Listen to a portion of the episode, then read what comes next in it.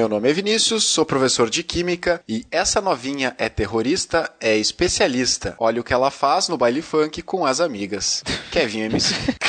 Citação Kevin MC. Kevin Tu não MC, conhece, né, Ben? Não. Tu não conhece o Eu tô Kevin? abrindo o Google Claro que aqui. conhece, Kevin, meu. MC, Quando ela como é que é? MC com a bunda Kevinho. no chão. Sim, o MC Quando Kevin. ela mexe com Kevinho. a bunda no chão. Tan, tananã, tananã, tananã. Olá, meu nome é Ben, Felipe Ben, sou professor. meu nome... Meu nome é Vamos lá. Bond, James Meu nome Bond. Bond, James Bond. Pô, ficou dramático isso. Olá, meu nome é Felipe Ben, eu sou professor de física e a história se repete, mas a força deixa a história mal contada. Engenheiros do Havaí. Puxa Bah, vida, cara. Citou Humberto Gessinger. Humberto Gessinger, Betão. Betão. Não peguei a referência. Porra, hein? tu conhece MC? Kevinho, não conhece Engenheiros do Havaí, cara? Ah, prioridades, né, bem? Prioridades. E aí, eu sou o Rodrigo, professor de português, e o terror dá asas aos pés. Literalmente, às vezes, né? pois é, né? É meio pesado essa. né? tipo Red Bull, assim. E aí, Chuchu? Meu nome é Marcos, professor de Geografia. Só um momentinho que estão batendo na porta. Bin Laden, dois minutos antes de morrer.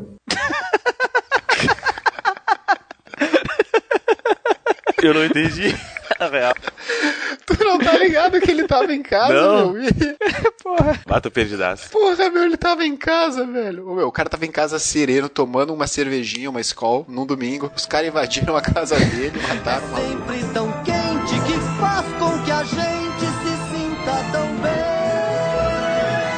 E aí, gurizada, então, nosso episódio de número 11, a gente vai tratar sobre terrorismo. E como nós aqui, né, do Vestcast, a gente não entende muito sobre terrorismo, não esse que interessa pra vocês e não esse que nós falaremos durante o episódio, trouxemos aqui um convidado especialíssimo, que é o professor Marcos Bartelli. Ele é professor de geografia do Missalva, de cursos eh, pré-vestibulares e escolas espalhadas pelo Rio Grande do Sul. Ele também é um estudioso da área de geopolítica, então, digamos que ele é a sumidade para falar desse assunto.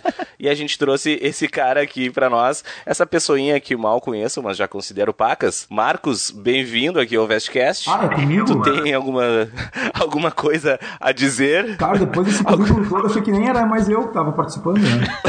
Pois é, o Marcos pensou, putz, eu acho que me enganei.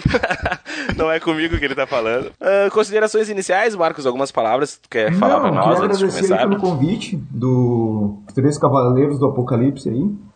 Ah, falar de, de assuntos relacionados à atualidade sempre, cara, sempre me motiva porque é uma coisa, é um assunto que eu, é um tema É um assunto atual, né? É, é muito bom de trabalhar em aula. Falo para os alunos que é uma das a geografia tem essa vantagem diferente de outras matérias, como por exemplo, né, não querendo dar indireta, mas física, química e português. E a geografia ela traz uma, um- uma dinâmica de assuntos muito grande, porque, cara, toda hora tá acontecendo uma coisa diferente e tu tem que estar lendo o jornal, tem que estar te atualizando para conseguir saber o que dá conta do que acontece no mundo, né? E é, uma, e é muito bom. Eu ó, sou fanático por geografia exatamente por isso. Porque tá, tem que estar sempre estudando, lendo ou, enfim, incorporando um conhecimento novo. Não que física, química e português não sejam assim, né? Ah, mas Não, a, não. a matéria de É, física não. que cai no vestibular é a mesma faz uns 200 anos, assim, a maior parte dela, né? Então não tem muito como argumentar com Pois é, isso. pois é, a de português não, né? A língua é viva e dinâmica, tá sempre mudando e além disso eu dou aula de redação, então esses eu tenho que estar sempre eh, atualizado pra passar temas de, de redação atuais, né? Resumindo, vocês leem blog pra caramba. É, né? o pessoal tá A gente passa muito passa tempo na lendo internet, né? blogs. É, vocês ficam lendo notícia no Facebook todo dia. Mas sabe que geografia foi a minha pior nota do vestibular. Cara, Quem eu que gosta de geografia, né? Velho, Legal geografia, por incrível né, que pareça, eu, eu acertei 18 no vestibular da URGS, 18 questões de 25, sem ter estudado nada, velho, sem cursinho nada. Pá, manjava muito das capitais. Bandeira. Eu sabia todas as bandeiras, todas as capitais. É isso que cai, né, cara? É só isso que cai geografia, É isso que cai né? em geografia. O Marcos aí, vamos, vamos ver se tu é bom de geografia, Marcos. Capital da Tanzânia. Ele sei. Belize, Belize. Capital das Ilhas Maurício, vamos lá, se tu é bom mesmo. Ah, é sério a pergunta? Ah, não, tá. Ah, não faço ideia. Paca, tem um Atlas, né? Tem internet, né, cara? Que eu acho muito Não, bom a e gente- muito útil nessa hora. A gente brinca com isso aí, Marcos, porque eles. É, é aquela coisa, né? Tipo, o professor de português tem que conhecer todas as palavras, né? Eles acham que eu sou um dicionário. Só o que que dessa tal, tal palavra eu vou saber, nunca ouvi. E aí a mesma coisa a É, gente mas brinca. O professor de geografia tu tá também teria que falando- saber tudo, né? Quando eu dou química orgânica, a galera chega com. Tava dando aula, segundo um gurizão com, uma, com um negócio no celular, uma fórmula química, sei lá, 580 átomos aquela merda, dava o tamanho da tela do celular. Ele, ô professor, como é que é o nome disso aqui? Quero ver se tu sabe. No meio da aula. Daí ele, vem aqui, vem aqui olhar, ver se tu sabe, vem aqui olhar. Daí eu, bah, meu, não, né? Tem que terminar a matéria. Daí no fim da aula ele chegou, pá, se tu souber aqui, eu te pago um lanche na segunda. Daí eu sei lá, né, meu? Tá louco, uma molécula gigantesca. Cara, tu podia ter inventado o nome que ele não ia saber. Não, não, mas é que ele sabia, era a fórmula da maconha. Bah, Tá, e tu reconheceu. Não, né, meu? Não lembrei. não lembrei na hora. O pessoal chega dizendo assim, ah, ô senhor, qual é a moeda do botão? Pô, cara, como é que tu vai saber a moeda do botão, velho? Cara, na dúvida, chega lá com uns dólares que não tem erro. Dólar eles devem aceitar, né? Qual é a língua que os caras falam no Uzbequistão? Não tem, não sei. População de Myanmar. Ah, não tem, tem um Atlas, vai procurar, tem Facebook, tem Google. Facebook. O cara que tem internet sabe tudo, né? Mas, cara, isso, É. mesmo em física também, o pessoal chega, ah, professor, essa, como é que funciona a minha chapinha? Cara, sei lá, tu liga na tomada, ela esquenta. Não? É mais ou menos isso. O pessoal quer que eu conserte a vida deles. E assim, ah, senhor, minha geladeira tá com problema, o que que pode ser? Eu, cara, encosto, te muda de casa.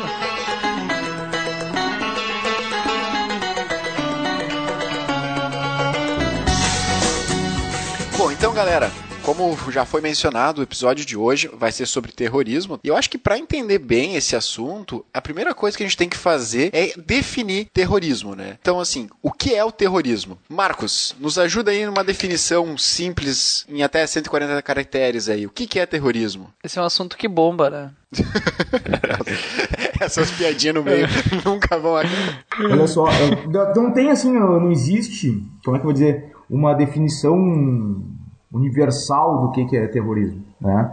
Mas, a grosso modo, muito do que se, se uh, compreende como terrorismo seria um emprego sistemático da violência para fins políticos que vão promover uma desorganização da sociedade e né, da sociedade existente e a tentativa de tomada de poder.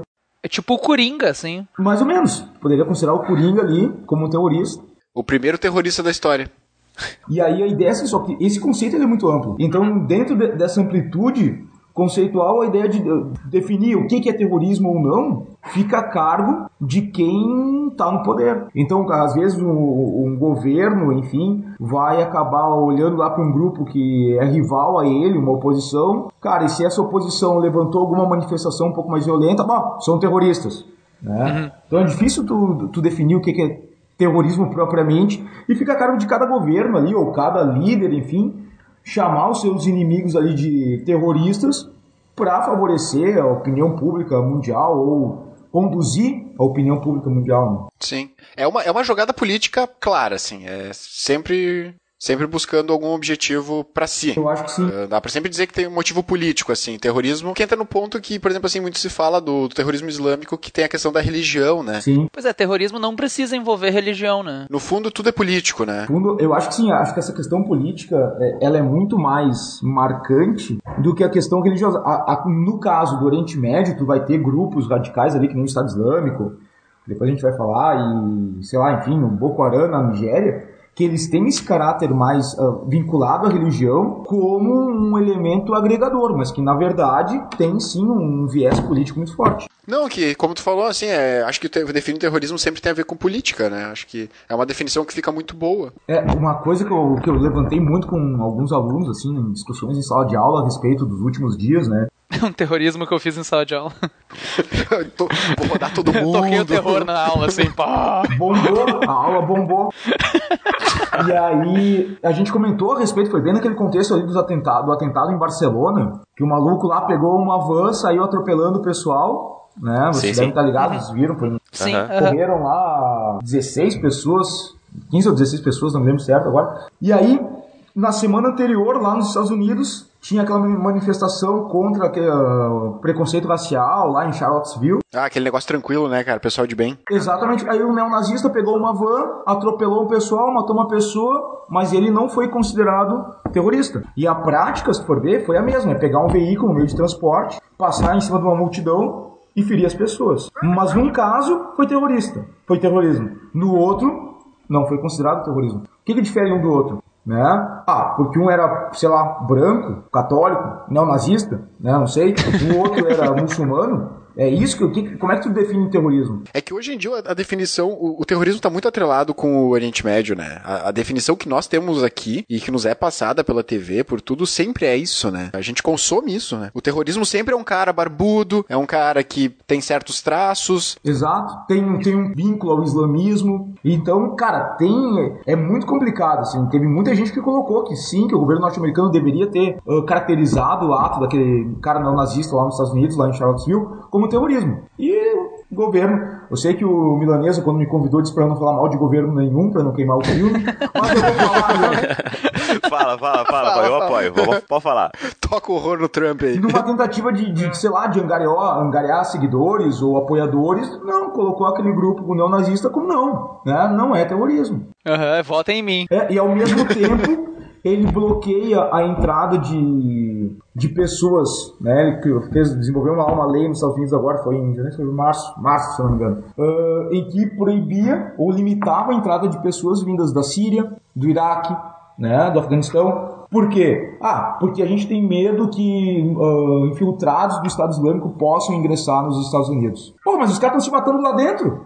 Sim, eles nem precisam de ajuda, né? É, então, pô. Não, mas, pô, o negócio que aconteceu nos Estados Unidos, agora fugindo, fazendo um parênteses, aquele negócio é tão absurdo, tão absurdo, que não dá pra acreditar que é real, de certa forma, né? Tipo, cara, Nazismo, pelo amor de Deus. O mundo tá de cabeça para baixo. Mas não vamos longe, cara. Aqui no Brasil a galera quer a ditadura de volta. Então, assim, ó. É pior, né? Não, é que esse, os caras não sei o que passa na cabeça dessas pessoas. Então não vamos longe. Não é, não é tão surreal. Parece surreal. A gente, o cara pensar, meu, se o cara tem dois neurônios, liga, né? Se os dois neurônios se conversam, tu não vai querer ditadura e tu não vai apoiar o nazismo. Mas olha a quantidade de gente aí que, que, que, que segue, que tá praticando isso aí, que acha bonito. Mas, é, é o cara é um débil mental, né? O, o, Rodrigo aí deve trabalhar muito essa questão de, uh, da questão do preconceito para temas de redação, né? De, de sim, questão sim. racial e tal. Cara, e, e, aqui a gente vai ter no Brasil, é, se tu se lembrarem, ano passado lá, vários eventos uh, na internet lá, de gente falando da questão da daquela apresentadora do, do Tempo do Jornal Nacional, da é Maju. A Maju? É, tal. Depois a Thaís Araújo, atriz lá também, negra, e o pessoal cagando a pau, falando um monte de coisa em cima né, dela. Mas recentemente agora a Miss Brasil, né, que é a Miss Brasil... É, Sim, também. Que ganhou agora, essa, não faz um mês ainda, que é negra, e eu não sei se chegou a ver o que, que as coisas que comentaram, assim, foram absurdos os comentários de... E é isso que a gente acha, ah, os caras lá nos Estados Unidos tem os neonazistas. Cara, a gente aqui tem um monte de gente altamente preconceituosa, Exato. mas que não se intitula neonazista. Sim, não é porque não tatuou uma suástica que não tá Sim, sim. Não, verdade, vocês estão certos, vocês estão certos. É. Não precisa ir longe, né? É que eu acabo achando surreal. É, surreal na maneira também de dizer, né? Que é, que é tão sim. absurdo, tão absurdo que, é, que assim, olha. Absurdo é mesmo. Não dá nem pra acreditar, né, cara? Seria inocente, seria muita inocência eu dizer que não tem, né? Ingenuidade. Eu presto atenção no que eles dizem, mas eles não dizem nada. Yeah, yeah. Fidel tem mochete no sarro de você que não faz nada yeah, yeah. E eu começo a achar normal que algum boçal atire bombas na embaixada puxando um pouquinho pro lado do terrorismo de novo, assim, falando justamente de terrorismo, quando que existem evidências, sei lá, históricas, assim, quando que começou essa coisa de movimentos terroristas? Que eu, pelo menos na minha cabeça, já ouvi dizer que, ah, que terrorismo é uma coisa que surgiu no mundo com 11 de setembro. É por aí mesmo? Existia terrorismo antes desses atentados? Cara, terrorismo sempre, sempre, né? Existe há muito tempo, desde o período lá próximo, logo depois, né, século 1, 2 depois de Cristo, tu já tinha alguns grupos, principalmente judeus ali, já praticavam uh, atentados violentos para tentar desestabilizar o poder, né? Então, tu pode considerar isso, dentro daquele conceito que a gente falou antes ali, como terrorismo. Sim, é uma violência política. Exato. Uh, que a gente teve, por exemplo, na França, o Reino do Terror lá, imposto pelos jacobinos. Ah, é verdade. Guerra ao terror, é verdade. É, o Reino do Terror. Então, isso já não era terrorismo? Então, existia essas, existiam essas práticas de terrorismo há muito tempo, mas que nem o bem falou, a partir do 11 de setembro, cara, isso toma uma projeção mundial, porque é, era aquela grande potência inatingível, inabalável, que era os Estados Unidos, e de repente, pá, pá, as duas coisas vão pro saco, o mundo para, e aí o, o islamismo se torna o grande inimigo, né? Tu tem um alvo ali. Sim, as câmeras viraram pra aquele lado, né? Exatamente. Nesse caso, tu não acha que era uma questão de que eles precisavam, tu precisava de um inimigo físico pra poder bater e tranquilizar a população? Por um rosto do inimigo? É, tu personificar o inimigo, entende? Tipo assim, beleza, a gente foi atacado no nosso coração, dentro da nossa casa, e a gente não sabe muito bem o que aconteceu, ninguém sabe, porque era uma pessoa como qualquer outra. E aí, como é que a gente combate? Como é que a gente tranquiliza a população? Ah, a gente dá uma cara, dá um rosto pra essa, pra essa ameaça. Dentro de hoje, assim, 2017, que se sabe dos atentados das Torres Gêmeas, o governo, na época, o George W. Bush, aquele querido, aquele lindo, né? Cara simpático. Outro cara tranquilo, né? É, Ele já tinha informações a respeito do de que poderia acontecer um atentado terrorista nos Estados Unidos. Ah, a CIA já tinha feito vários levantamentos e tal. Só que não se deu muita credibilidade porque, cara, ah, talvez por uma questão, sei lá, se dá pra se considerar isso uma, Arrogância? de arrogância ou egocentrismo. Não, a gente tá no topo do mundo, não vamos atingir. Só que atingiram, né? E, e isso que tu falou, a ideia é assim, ó, os, os Estados Unidos sempre, ao longo da sua história, principalmente a partir da Segunda Guerra Mundial, durante a Guerra Fria, sempre tiveram um inimigo a ser combatido, né? A gente acompanha isso pelos filmes, né? Eu- Antes os vilões era sempre o russo, o soviético. De agora os vilões dos filmes eram os árabes, né? Os jogos de videogame também, cara. Hoje em dia, o, o, o Call of Duty lá, é, tu, tem, tu tá no Oriente Médio? Mas até Eles foram antes, mudando. antes da Guerra Fria, os inimigos nos filmes eram os índios, né? Eles tinham um problema que eles precisavam acabar com Ah, os sim, índios. no que Velho ainda Oeste, tinha né? lá. Sim, os os é, Velho os Oeste, Velho né? Oeste. Aparecia um índio, aquele índio era canibal, decapitava. Nunca aparecia um índio bom, né? Num filme. Sim, agora eles são só dono de cassino, né? O cowboy que matava todo mundo era o, era o mocinho, né? O John Wayne e tal. E depois fumavam E fumava um. Malboro e montava no seu cavalo Mustang. Subindo uma montanha. Sim, e a ideia é que depois da Segunda Guerra Mundial, a, a indústria bélica norte-americana, ela tá bombando, né? Com perdão do trocadilho. Sim. Literalmente. Crescimento explosivo, né, cara? Então, indo, a indústria bélica, base da economia norte-americana, uma das um, fundamental para a economia, e tu ter um inimigo a ser combatido é fazer a indústria bélica né, tá, em, tá funcionando e gerando Sim, economia. investimento, né? Então, tempos de paz nunca são bons para os Estados Unidos porque ah, geram uma redução econômica, né, uma recessão econômica. Sim, o terrorismo é um bom marketing. Sim, lógico. Além disso, assim, tu deve ter ouvido já, não sei até que ponto isso é teoria da conspiração, aquelas ideias de Facebook mesmo. Mas aquelas ideias, assim, que se dizia que. Porque antes, né, a gente sabe que o George W. Blu- George w. Bush é Bush. filho do George Bush, né? Que também foi ex-presidente americano e tal, que teve aquela guerra do Golfo e pá. E aí teve uma teoria da conspiração que toda essa ideia, é, toda essa. essa, essa- até, até mesmo os atentados seriam para justificar uma guerra, né, com o Oriente Médio, para, enfim. Questão Petróleo. dinheiro, né? Petróleo, exatamente. Dinheiro, petróleo. Então seria uma justificativa, vamos lá, eles são terroristas, ah, eles têm armas, eles vão nos matar e a gente precisa só se defender. E essa, essa, esse, essa vingança, esse contra-ataque, né? Seria uma justificativa, enfim, para dominar, dominar o petróleo e que é o que que gera dinheiro no mundo, né, até hoje. Eu não sei até que ponto tu, tu acha válida essa teoria da conspiração, qual é a tua opinião pessoal sobre isso? Tem, tem várias teorias da conspiração, né? Tem vários. ah, dizem que aquele avião. Foram quatro aviões sequestrados naquele dia, né? Do 11 de setembro. Dois foram para as Torres Gêmeas. Teve um que foi pro. Dizem que foi pro Pentágono, né? E aí uma das teorias da conspiração diz que não houve avião no Pentágono. Foram homens bombas que entraram, conseguiram entrar no Pentágono. E aí seria muita vergonha para o governo americano admitir que houve uma falha de segurança no Pentágono e os caras entraram com bombas e estouraram, explodiram internamente lá o, o prédio. Daí os caras, ah, não, foi um outro avião. E teve aquele outro avião que os passageiros conseguiram dominar os, os terroristas e o avião caiu. Sim, Daí sim. dentro dessa teoria da conspiração tem gente que diz que não, o próprio governo americano lançou um míssil e derrubou o avião para proteger a Casa Branca para onde esse avião estava seguindo Hum, Olha só. dentro dessa ideia de conspiração, logo depois dos atentados das Torres Gêmeas, cara, a gente começa a chamada ah, Guerra ao Terror, que é toda uma política verdade. norte-americana. E aí tem, tem um filme exatamente que é chamado Guerra ao Terror, né, que ganhou Oscar e tal. Olha só, fica a recomendação. A ideia é o que? É tu combater os inimigos que são, segundo o governo americano, responsáveis pelos atentados das Torres. E aí os caras lançaram, na época do George W. Bush lá, começa a falar na chamada doutrina Bush, em que ele elencava o chamado eixo do mal. que, segundo é, essa visão norte-americana, constavam ali o Afeganistão, o Iraque, o Irã e a Coreia do Norte. Cara, se tu ouve, ouve, não ouve não, né? Hoje, quem é o grande, um dos grandes inimigos do governo norte-americano? A Coreia do Norte. Norte dando trabalho, né?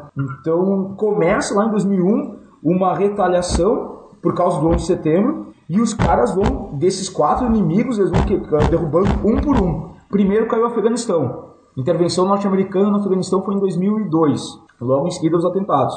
Né? No Afeganistão, porque era onde o governo americano colocava que estava o Osama Bin Laden, estava escondido no Afeganistão. Ele tinha apoio do governo afegão na época, que era o Talibã, famoso Talibã. Ah, o Talibã, né? Pô, nunca mais falou, né? Pois é. Mas tudo isso seria informações que vieram da inteligência americana, assim. Eles tiraram da bunda e ah, a gente acha, a gente sabe que tá aqui. Isso. Então eles já tinham esse controle do Talibã, que o Talibã já era um grupo. É Vigiado. que daí, bem, a história é sórdida, né? Porque o Talibã ele foi colocado no poder pelos Estados Unidos. Pois é, exatamente. Tudo tem apoio aí, né? Ninguém, nenhum grupo assim consegue. Tu precisa de um patrocínio, né, cara? Claro! Eu, eu tinha uma. Eu acho que eu tô viajando. Na época eu ainda tinha lido que quem patrocinava o, o Afeganistão, lá o Talibã, eram os russos. Não tinha um esquema assim que eles que, eles que armaram. Durante a Guerra Fria, o governo do Afeganistão ele era apoiado pelos soviéticos. Ah, durante a Guerra Fria. Durante- Ah, E aí surge uma guerrilha para tentar derrubar esse governo apoiado pelos soviéticos. E quem é que vai financiar e treinar esses guerrilheiros? Os Estados Unidos, sacou? E aí essa guerrilha que vai derrubar aquele antigo governo afegão apoiado pelos soviéticos é o Talibã. Então, Ah, tá. pro Então, Talibã entendi. chegar ao poder, ele vai ser armado, financiado pelos Estados Unidos, cara, e aí eles conseguem derrubar aquele governo e assumem o controle. Só que no momento que eles assumiram o controle do Afeganistão, cara, eles voltam, se voltam totalmente contra os Estados Unidos. E aí começa aquele outro discurso, né? Por questões ideológicas mesmo. Ah, a posição de vocês no mundo a gente não tá de acordo. Exatamente. Eu acho assim, eu, eu sei que os milhares de ouvintes de vocês adoram um- uma referência pop, né?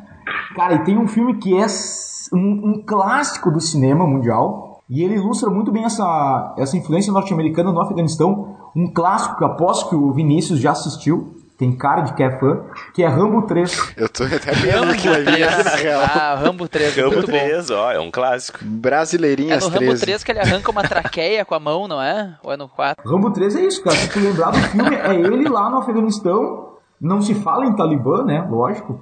Mas é ele treinando uma guerrilha afegã para derrubar um governo. E aí o inimigo é um general soviético que apoia, que tá, que tá vinculado ao governo e tal. É todo esse contexto de financiar e armar o Talibã tal. Não se usa o termo Talibã na época, né? No filme, no caso. Mas é isso. E aí os caras chegam ao poder. E no momento que eles chegaram ao poder no Afeganistão, eles vão dar abrigo à Al-Qaeda, famosa Al-Qaeda, também não mais tão falada, né? A Al-Qaeda e ao Bin Laden.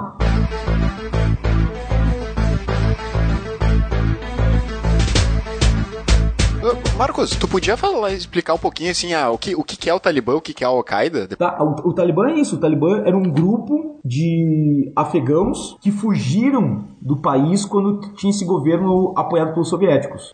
E muitos desses caras eles vão estudar fora do, do Afeganistão e vão começar a fazer ah, contatos com o governo norte-americano e tal. E quando eles voltam para o Afeganistão, aí o intuito deles é o quê? É derrubar aquele governo apoiado pelos soviéticos. Cara, isso é bem Certo. contexto Guerra Fria, né? Sim. É Sim. um lado apoiando, é os Estados Unidos apoiando os guerrilheiros para derrubar o governo que é apoiado pelos socialistas, pelos soviéticos. Isso é em que, em que data isso, mais ou menos? Década de 70, 80. 70, 80. E a Al-Qaeda, o que que seria? E a Al-Qaeda era um grupo, o Osama Bin Laden, ele é saudita, né? O cara lá da, nasceu na Arábia Saudita, a família dele tem altas conexões ah, com venda de petróleo, tinha altas conexões, né, de venda de petróleo com o governo norte-americano.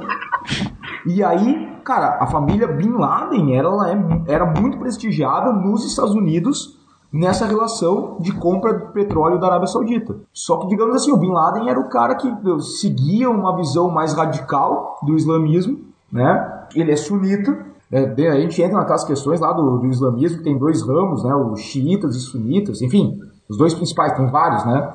Mas esses dois são Sim. os mais falados. Mas os mais famosos são esses dois, né? É, exato. Os Chiitas e sunitas. E aí o Bin Laden, ele começa a seguir, fazer uma leitura mais, como é que vou dizer, ortodoxa do, do Alcorão e tal, e já se coloca contrário a essa influência norte-americana, e ele começa a formar, então, uma rede, né, faz parte de uma rede de pessoas que tinham a mesma visão. E essa rede é Al-Qaeda. Ela era- não era uma organização oficial, ela era tipo um encontro, assim, É, dos brothers. um grupo de WhatsApp, assim. tomando aquela, aquele night pra falar mal dos Estados Unidos e, ah, por que, a gente não destrói aqueles bosta? Vamos destruir, Vamos beleza. explodir essa merda. Quem Por nunca que não, pensou, né? né? Ah, vamos explodir alguma Só que daí eles vão ter apoio de quem? Eles não conseguem ficar na Arábia Saudita, porque a Arábia Saudita já tinha uma. O governo saudita já tinha uma parceria com os, com os Estados Unidos. Então eles têm que buscar refúgio em um lugar em que o governo escondesse a Al-Qaeda e ajudasse a financiar ela. Eles vão para o Afeganistão já sob o domínio do Talibã. Ah, Isso ali vai ser década de 90. Cara, e aí eles. Ah, é aí que ele, que ele entra a jogada. Sim, e aí que, e aí que durante os anos 90, o Talibã financia a Al-Qaeda, favorece a Al-Qaeda, ela ganha força. Cara, aí tem grana, tem estrutura, e eles começam a organizar então esses atentados que vão resultar no 11 de setembro lá de 2001. Cara, vocês lembram o que vocês estavam fazendo em 11 de setembro de 2001? Pá, essa pergunta eu achei que ia rolar, que mas eu não, eu fazendo? tava na escola, cara. Eu tinha Eu 10 lembro, anos. Eu lembro também. Eu tava no curso de inglês e eu, faz... eu tinha escola de tarde. Eu tava no. eu Acho que foi de manhã, não foi o atentado? Foi de Foi de Foi manhã, de manhã. É. foi de manhã porque eu lembro quando eu tava saindo da escola que falaram, ah, caiu as, torres- as torres gêmeas, não sei Pois o quê. é. Mas eu não entendia Eu na tava época, na escola entendia ta... A minha escola era de tarde, eu tava, sei lá, na quinta série, eu acho. Minha escola era de tarde e de manhã eu tava fazendo o curso de inglês ou coisa assim. E daí eu lembro que na saída do inglês tava nas TVs ligado. daí Eu cheguei em casa, minha avó, ah, tu viu a- que deu atentado? Eu fiquei, do que tu tá falando? Põe no meu desenho aí. Eu desenho não muito é, eu tava, eu tava em casa, cara. Eu tava, sei lá, eu acordei, tava na minha cama, deitado, acordei, Já liguei tinha a dois TV. filhos? Já. Não, eu liguei a TV e tava dando ali o. tava dando.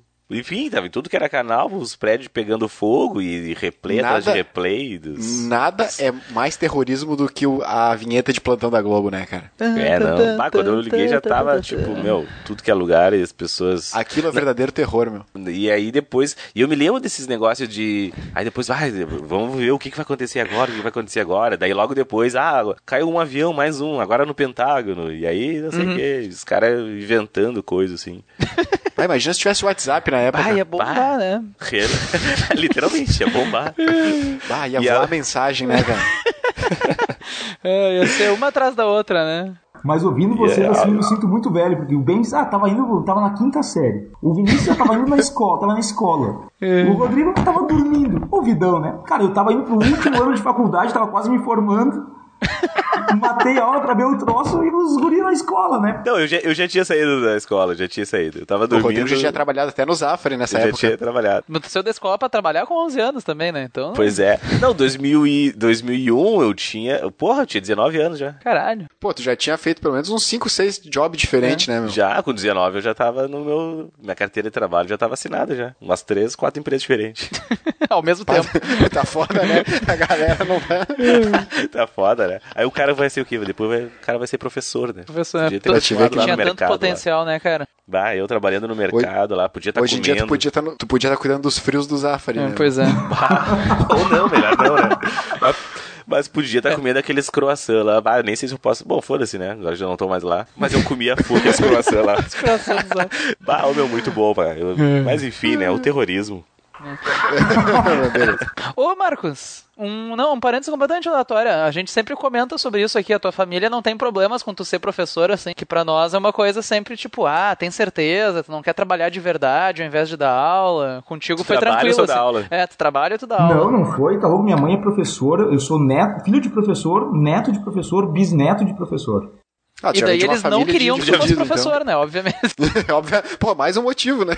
Esse problema é o mãe, eu vou ser professor, ela. Não, tu não vai, não! Tu não vê o que eu passo, seu idiota, não sei o quê. E aí, e aí, a a gurizada, né? Juventude rebelde, não sou do contra. Não, eu vou ser professor. Tomei no cu, né? Até hoje tu amaldiçoou esse dia, né, cara? Eu, eu vou mudar o mundo pela educação. Aí o cara começa a dar aula. Não, não, não. Se minha mãe tivesse me dado uma bola em vez de, de um livro, estaria muito feliz agora, né? Seria muito melhor, Assim, né, cara? eu, É, né? eu culpo meu pai por não ter me ensinado a chutar com as duas pernas, né, É. cara? E aí, Jorginho? É mais uma do Kevinho. Cê acredita?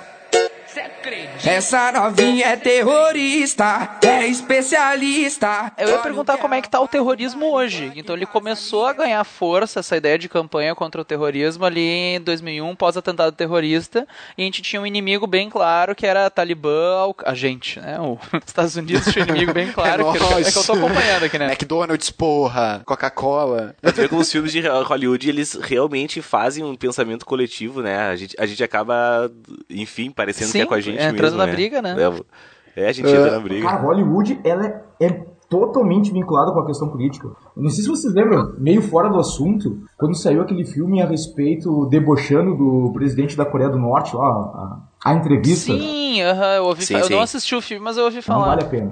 não vale a pena. E aí, logo em seguida, houve uh, norte-core- hackers norte-coreanos conseguiram entrar nos e-mails de- dos diretores da Sony e publicaram que os diretores da Sony trocavam e-mails com o governo norte-americano, onde o governo solicitava filmes que deturpassem a imagem de alguns inimigos uh, do Ocidente, né? Então, a Coreia Ah. do Norte, os muçulmanos e tal. Então, a Hollywood, desde muito tempo, trabalha na parceria né, com, com o governo norte-americano. E aí essa Sim. ilusão que a gente tem dos inimigos, cara, e o cinema é lindo, né? Tu vê um inimigo, no- quando tu tem um inimigo de um herói norte-americano, ele nunca é preso no final. Uhum. Né? Ele, Ele vai- é ele- morto. Sim, Ele morre ou ele não morre, né? Ele não só morre, ele morre. Sim, Sim. ele, Ele é esquartejado, incinerado, estuprado, violentado e decapitado ao mesmo tempo. Pra dizer, não, ele morreu. Não, mas é, é- é- É, o é poder que Hollywood né? tem em criar um imaginário coletivo, assim, que a gente eh, chega a acontecer. É isso que o Ben fez lá, a gente, né? A gente O acaba se colocando inimigo, ali. né? É. O nosso inimigo, é incrível o poder deles. Eu tô esperando meu príncipe encantado até hoje também. Até hoje, é. meu. Eu tô- Tô beijando o sapo pra caralho aí, né, velho? Não tá funcionando. O Ben tá ficando até doidão, o sapo que ele tá lambendo o aí. sapo do Homer Simpson. Mas, mas é- essa pergunta é boa, Ben, pra nós encaminhar, eu acho. Essa aqui, como é que tá o terrorismo hoje? Faz aí. depois. Não, mas justamente, então o terrorismo teve essa coisa do 11 de setembro e tal, daí Al-Qaeda, Bin Laden, mas e hoje, em que pé que a gente tá, assim, que ó, o, o Bin Laden, né, já se foi, desce pra melhor. O Sad- o- é, o Bin Laden e o Saddam Hussein, né? O Saddam Hussein. Bom, Pois é. dizem, né? Entrando, que nem o Rodrigo falou antes na, na teoria da conspiração, dizem que o Bin Laden morreu. Mas eh, há quem diga que não, né? Eh, os- como ele foi morto foi muito obscuro, enfim, a- o corpo dele não deveria ter sido levado para os Estados Unidos, não sei se vocês vão lembrar, mas ele foi morto em casa, né? ele estava no Paquistão, que é um país vizinho ao Afeganistão. Aí as tropas norte-americanas entram na casa, matam ele O SEALs, aquele time, aquela equipe de elite, né? é, exato. E aí, e aí quando o, dá um tiro na cara dele, ele fica deformado, a imagem não é mostrada, Porra, na cara não, né, meu? Baiano já disse. aquele rostinho bonito e tal. E aí o pessoal diz, não, não, não vamos mostrar a imagem porque é muito forte, ela vai chocar a opinião pública mundial. Aí tu desliga o noticiário e tu vai ver Jogos Mortais. Não, mas eles. O Saddam Hussein tem imagens dele morto, né? Então isso aí não é justificativa. Sim, ele sim. Se tu quiser pegar, vai lá, digita lá Saddam Hussein enforcado, tem um videozinho dele mostrando a língua roxo. É, isso Pra pode, isso não choca, né? Isso não choca. Sim. Mas o Bin Laden Sim. sim. Pois é, mas- O corpo do Bin Laden devia ser mandado para os Estados Unidos e aí em vez de ir de avião para não para ser rápido, não entrar em decomposição e tal, ele vai de navio, num porta-aviões e no meio do caminho os caras resolvem jogar o corpo dele no mar. Pá, num saco preto, jogam no mar. Vocês vão lembrar da cena, mostrava a imagem assim. Sim, sim. Estagiário foi demitido aí, né, cara? Ah, é que nem a história de que Hitler também não teria morrido, né? Teria fugido pra América do Sul. Sim, na Argentina ali, né? Ah, Pra aí é Argentina, né? tenso, Que ele né? tá na Argentina. E tem várias fotos que surgem assim. Tá ali o Hitler e o Saddam Hussein, ou o Hitler e o Saddam Hussein, o Hitler e o Bin Laden, Bin Laden sem barba, o Hitler com um baile no, de um bigodão assim, tipo Olívio Dutra. Olívio O Dutra. pessoal vai ter referência, né? Mas estão os dois sentados lá, numa ruazinha lá em, em Buenos Aires, tomando aquela, aquela bela cerveja e rindo da Ai, nossa imagina cara. que é o papo desses caras, meu. tá. pessoal tranquilo, assim, sem rancor nenhum, né? cara. Curtindo um O pessoal Carlos com o coração Gardel. leve. Imagina. Um Carlos Tomando um Gardel comendo um vinhozinho. assado, um vinhozinho. Né, e tu imagina os dois Mas- marcando o encontro, né? Os dois no WhatsApp marcando o encontro. Hitler e Bin Laden. Como é que será que é o nome do grupo que eles participam, né, meu? Partiu um tanguinho ali na. Sei lá onde. Mas e, e o terrorismo hoje? O terrorismo hoje, né? Pele anda. Como é que tá o terrorismo hoje? Eu acho que assim, meu bem, tudo começa. esse processo que a gente falou antes, assim, da, da guerra ao terror, em que tem o. O Afeganistão é o primeiro alvo, lá em 2002. Em 2003, os Estados Unidos invadem o Iraque. É nesse contexto que eles vão derrubar o Saddam Hussein, que era presidente do, do Iraque naquela época, que, aliás, fazendo um parênteses, também foi colocado no poder pelos Estados Unidos lá na década de 80, na Guerra do Golfo. Tá, mas qual que foi a desculpa, então, pra... no caso do Saddam Hussein, assim, qual que foi a desculpa pra invadir o Iraque? Até, até eu, agora há pouco eu lancei no Facebook aqui, pedindo perguntas, e teve uma pergunta de um aluno que talvez se aplique, assim, que ele pediu qual que é a diferença, na lei americana, o Otávio mandou a pergunta, entre invadir um país porque tem ameaça terrorista, com base no território, ou declarar uma guerra por outros motivos, sei lá, ameaça, interesse político, eh, petróleo, como é que eles fazem essa diferenciação, assim? Bom, Otáviozinho manda bem, hein? Olha só, Otávio. Pô, Otávio. o Otávio a gente podia botar ele na sessão Abraços do Bem, né? do Bin Laden.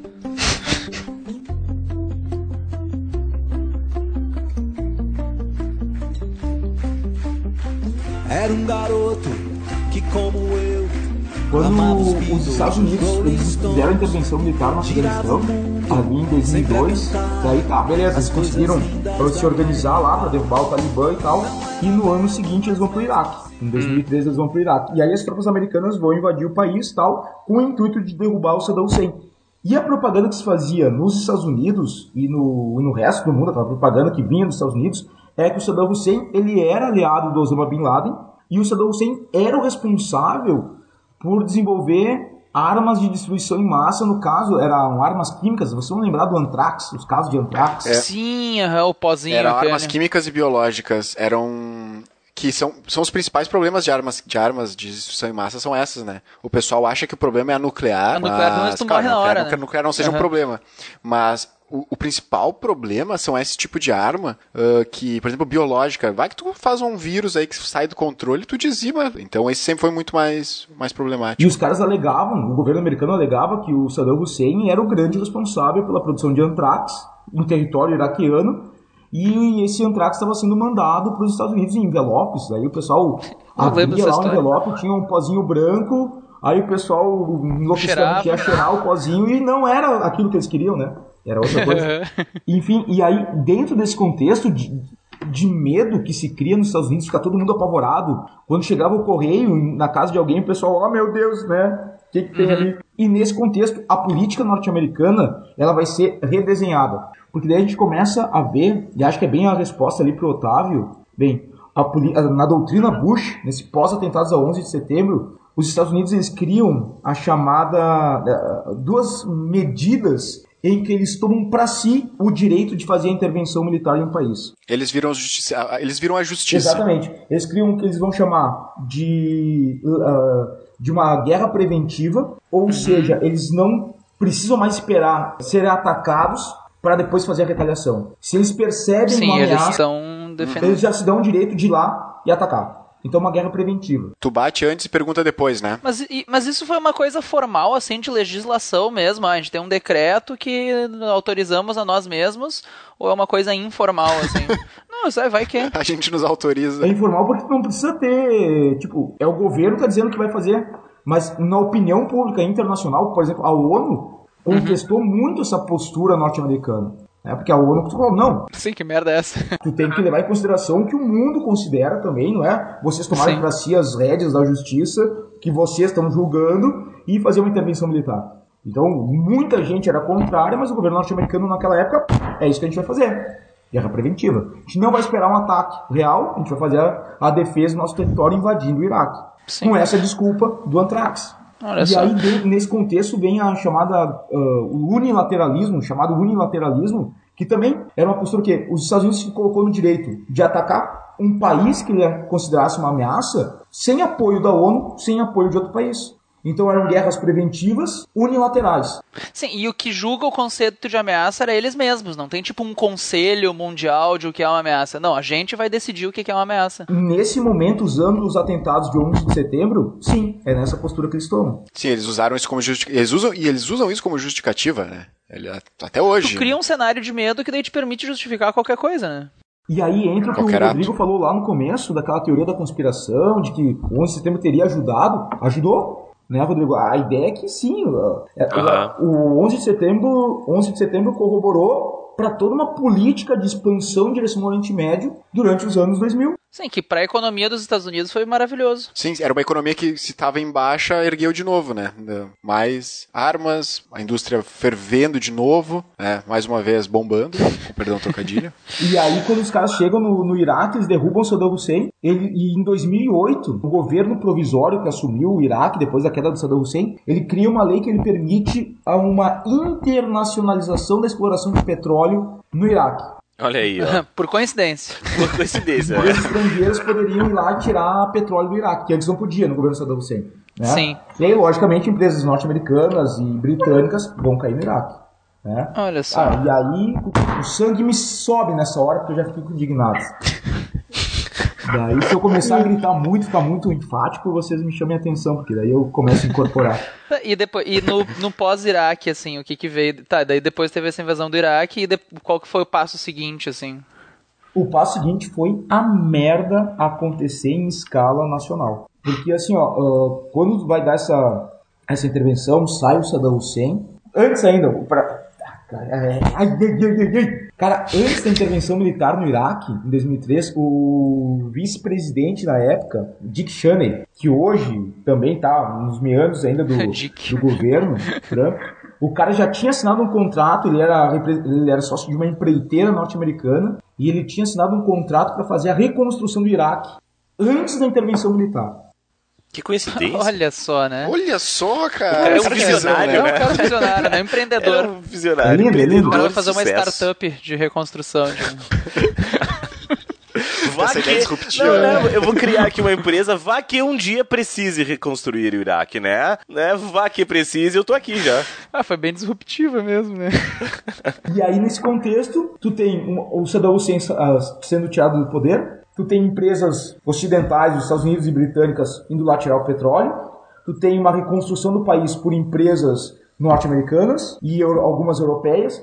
Cara, e aí a população do Iraque começa a se dar conta da- da- do contexto em que eles caíram, da armadilha em que eles caíram, e começam a bater de frente com, essa, com esse governo, ou com essas ações. Né? E o governo que assumiu o território iraquiano era um governo de coalizão. No Iraque, logo depois da queda de Saddam Hussein, tem do- três grupos populacionais principais. São os xiitas, os sunitas e os curdos. né? E aí entra uma, uma, uma área bem sombria assim, da, dessa questão, porque no momento que o governo, que o novo governo é colocado no Iraque, os Estados Unidos tentam fazer um governo de coalizão em que tu vai ter um primeiro-ministro que é xiita, um presidente que é sunita e um vice-presidente que é curdo. Ou seja, um representante de cada grupo principal do Iraque no poder para tentar atender todas as necessidades. Mandado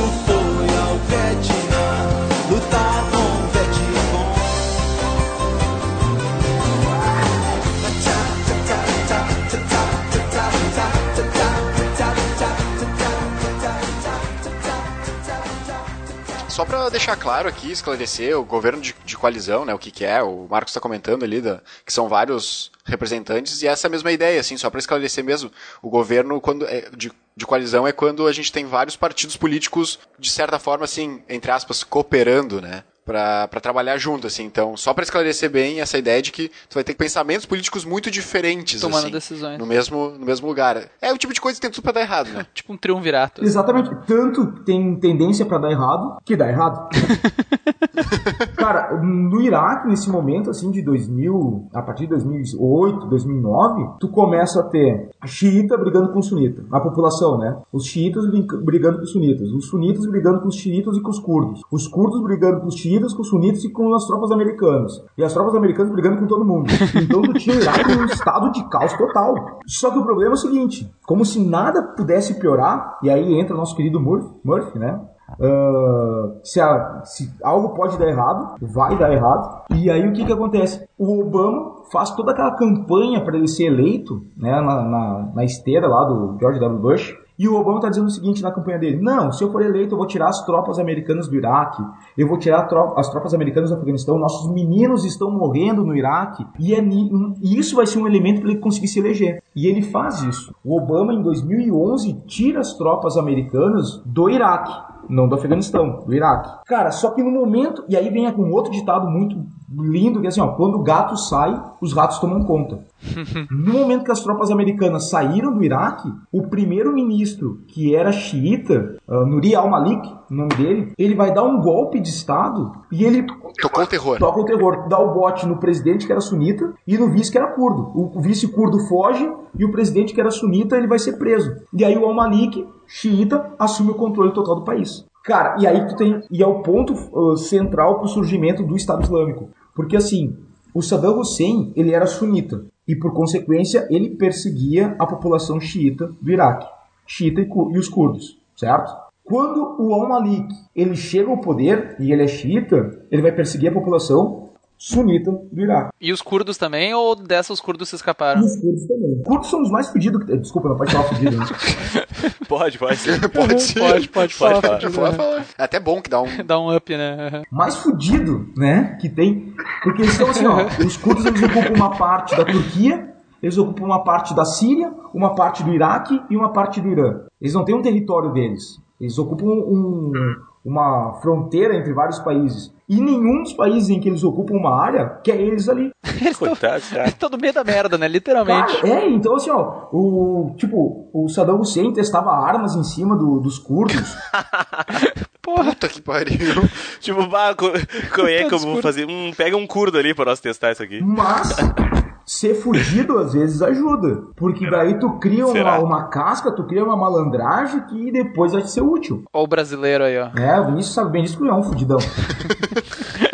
e hoje tá aí, né? Guri bonito. E a ideia é a seguinte: nesse processo, o Al-Malik, xiita, começa a perseguir os sunitas. E lá no Afeganistão, distante um pouco, tem uma Al-Qaeda que enfraquecida, mas não desaparecida, com, que é sunita também, começa a perseguir, a perceber essa perseguição aos sunitas no Iraque e diz o seguinte: cara, vamos juntar as forças com, esse, com essa população. E aí o que a Al-Qaeda faz? Ela começa a financiar alguns grupos rebeldes sunitas no Iraque. E um desses grupos é o Estado Islâmico do Iraque e Levante, que vai dar origem ao Estado Islâmico. Então, se for fazer um, um, um, uma viagem total, dá para se considerar essa intervenção norte-americana no Iraque como um elemento fundamental para o surgimento do Estado Islâmico. Eles estão sempre criando acaso, os próprios né, inimigos, né, cara? Cara, mas é o Batman. Já é pra pensar que é o Batman? Uhum, é bem isso, né? Só existem os inimigos do Batman porque existe o Batman. O Batman é o maior psicopata que existe no mundo dos quadrinhos, cara. O cara se veste, bota uma fantasia, sai à noite pra bater numa galera e fica perseguindo um monte de gente. Uhum. Ele é um psicopata, meu. Daí, sim, daí os bandidos se obrigam a subir de nível também, né? Exato. Exatamente, é a mesma coisa. Tem um amigo que é uma criança, né? Um amigo amiguinho. um amiguinho.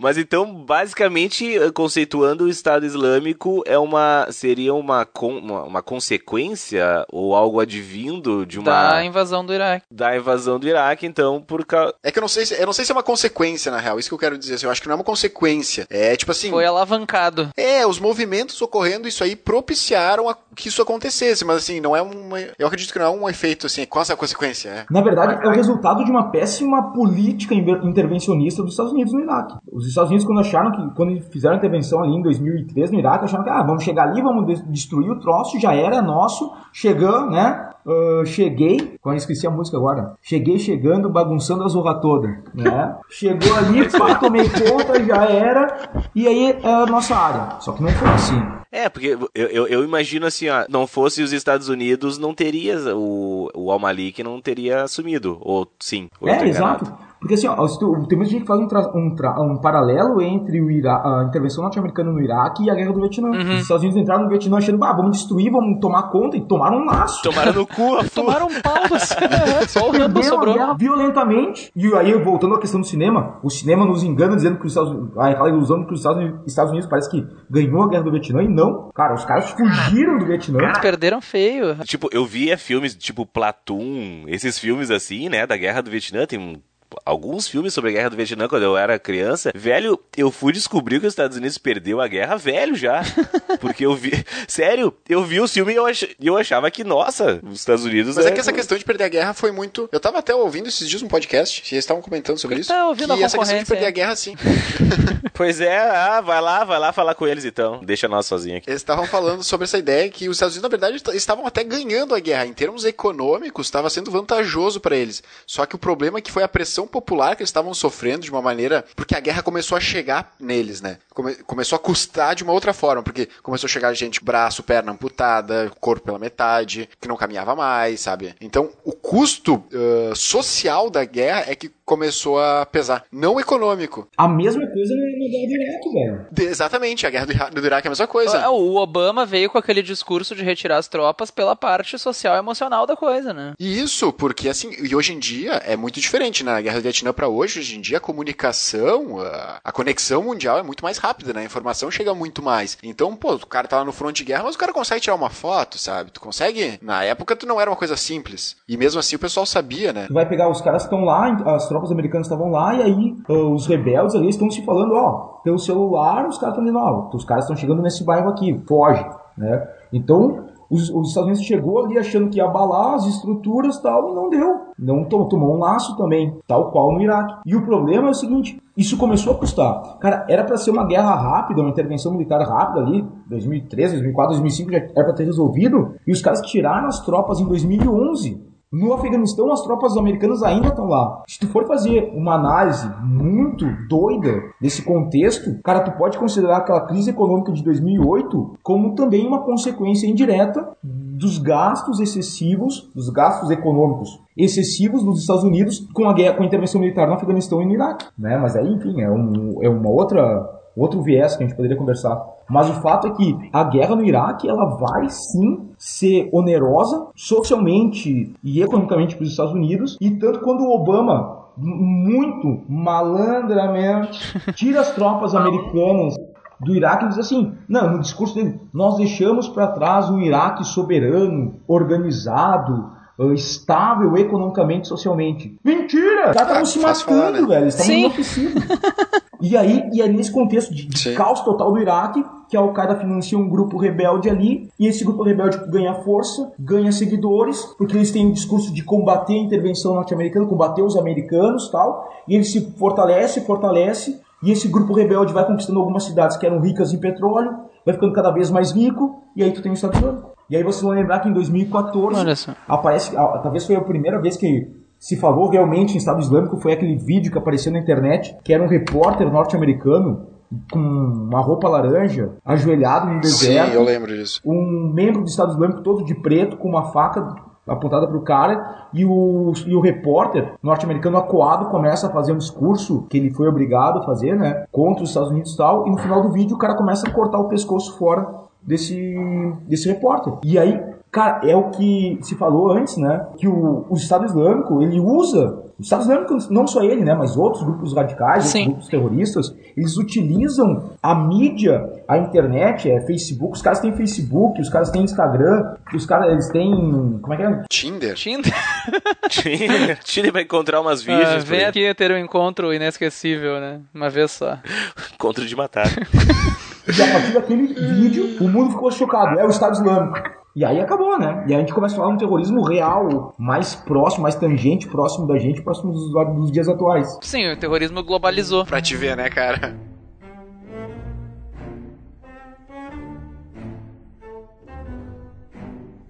Pai, eu tenho um caos pra contar. A gente tem. Enfim, aconteceu ali, né? O ataque às Torres Gêmeas 2001, 2003 ali, invasão.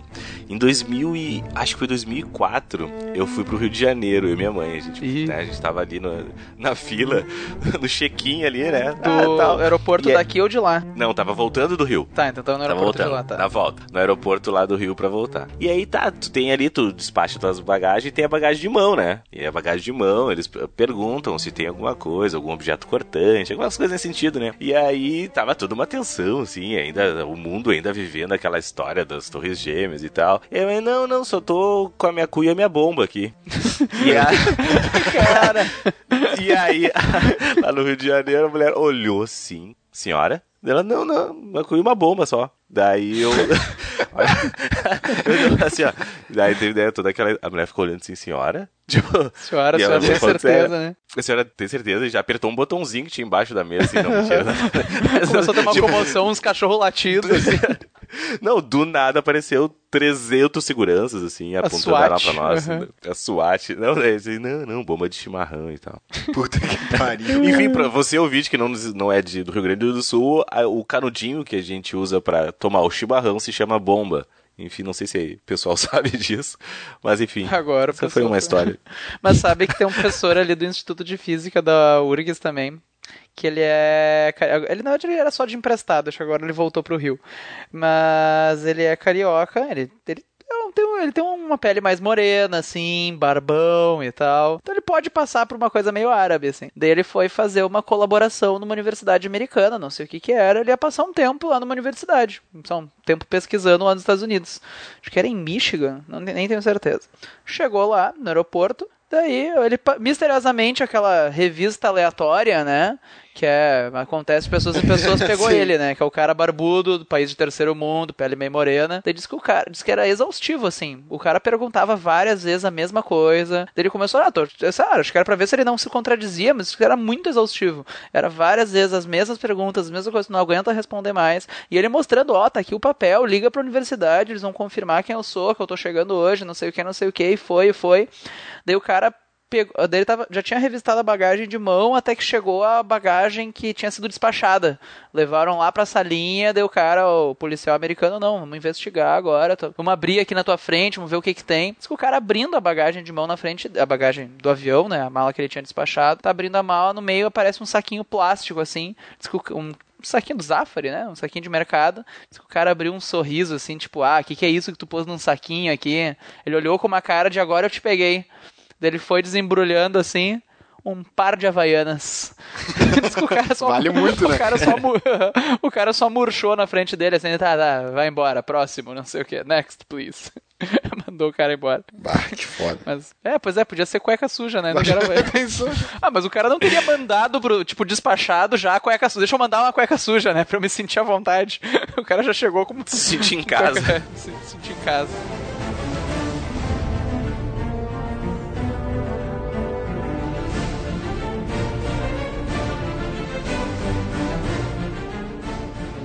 E a, e a Coreia do Norte, agora hoje a gente tá fazendo. Acho que ontem ou anteontem, né? O. O. Que, lá, o. Sei lá o nome do, do cara lá Setembro de da Coreia do Norte. 2017. Pra ti, nosso ouvinte de 2033 aí. Isso. Setembro de 2017. Setembro de 2017, o presidente lá, o imperador, sei lá como é que a gente chama lá na Coreia, não sei qual é o regime deles lá. Ditador. Dita- o ditador lá da Coreia, ele tá, né, tá ameaçando, chefe, fazendo uns né? testes nucleares aí. Isso a gente pode considerar como ah, o hit do momento, assim, em termos de terrorismo? O que que tu acha, Marcos? Eu acho que sim, porque não deixa de ser, naquele contexto amplo de definição de terrorismo, pode considerar. É, é uma ameaça, é constante, né? É, ele tá, ele tá se exibindo, no caso, né? Mostrando as armas dele. Tipo assim, ó, não, não, não mexe comigo que, né? Não vai ser fácil assim. Até aproveitar que o Então, Ben tá que aí, né? a gente pode considerar. física, eu quero fazer uma pergunta pra ele. A última coisa ali que apareceu da Coreia do Norte, que eles conseguiriam fazer uma bomba de hidrogênio que coubesse num míssil pequeno. Dá pra fazer isso? É possível tu colocar uma bomba de hidrogênio dentro de um míssil pequeno? Eu não.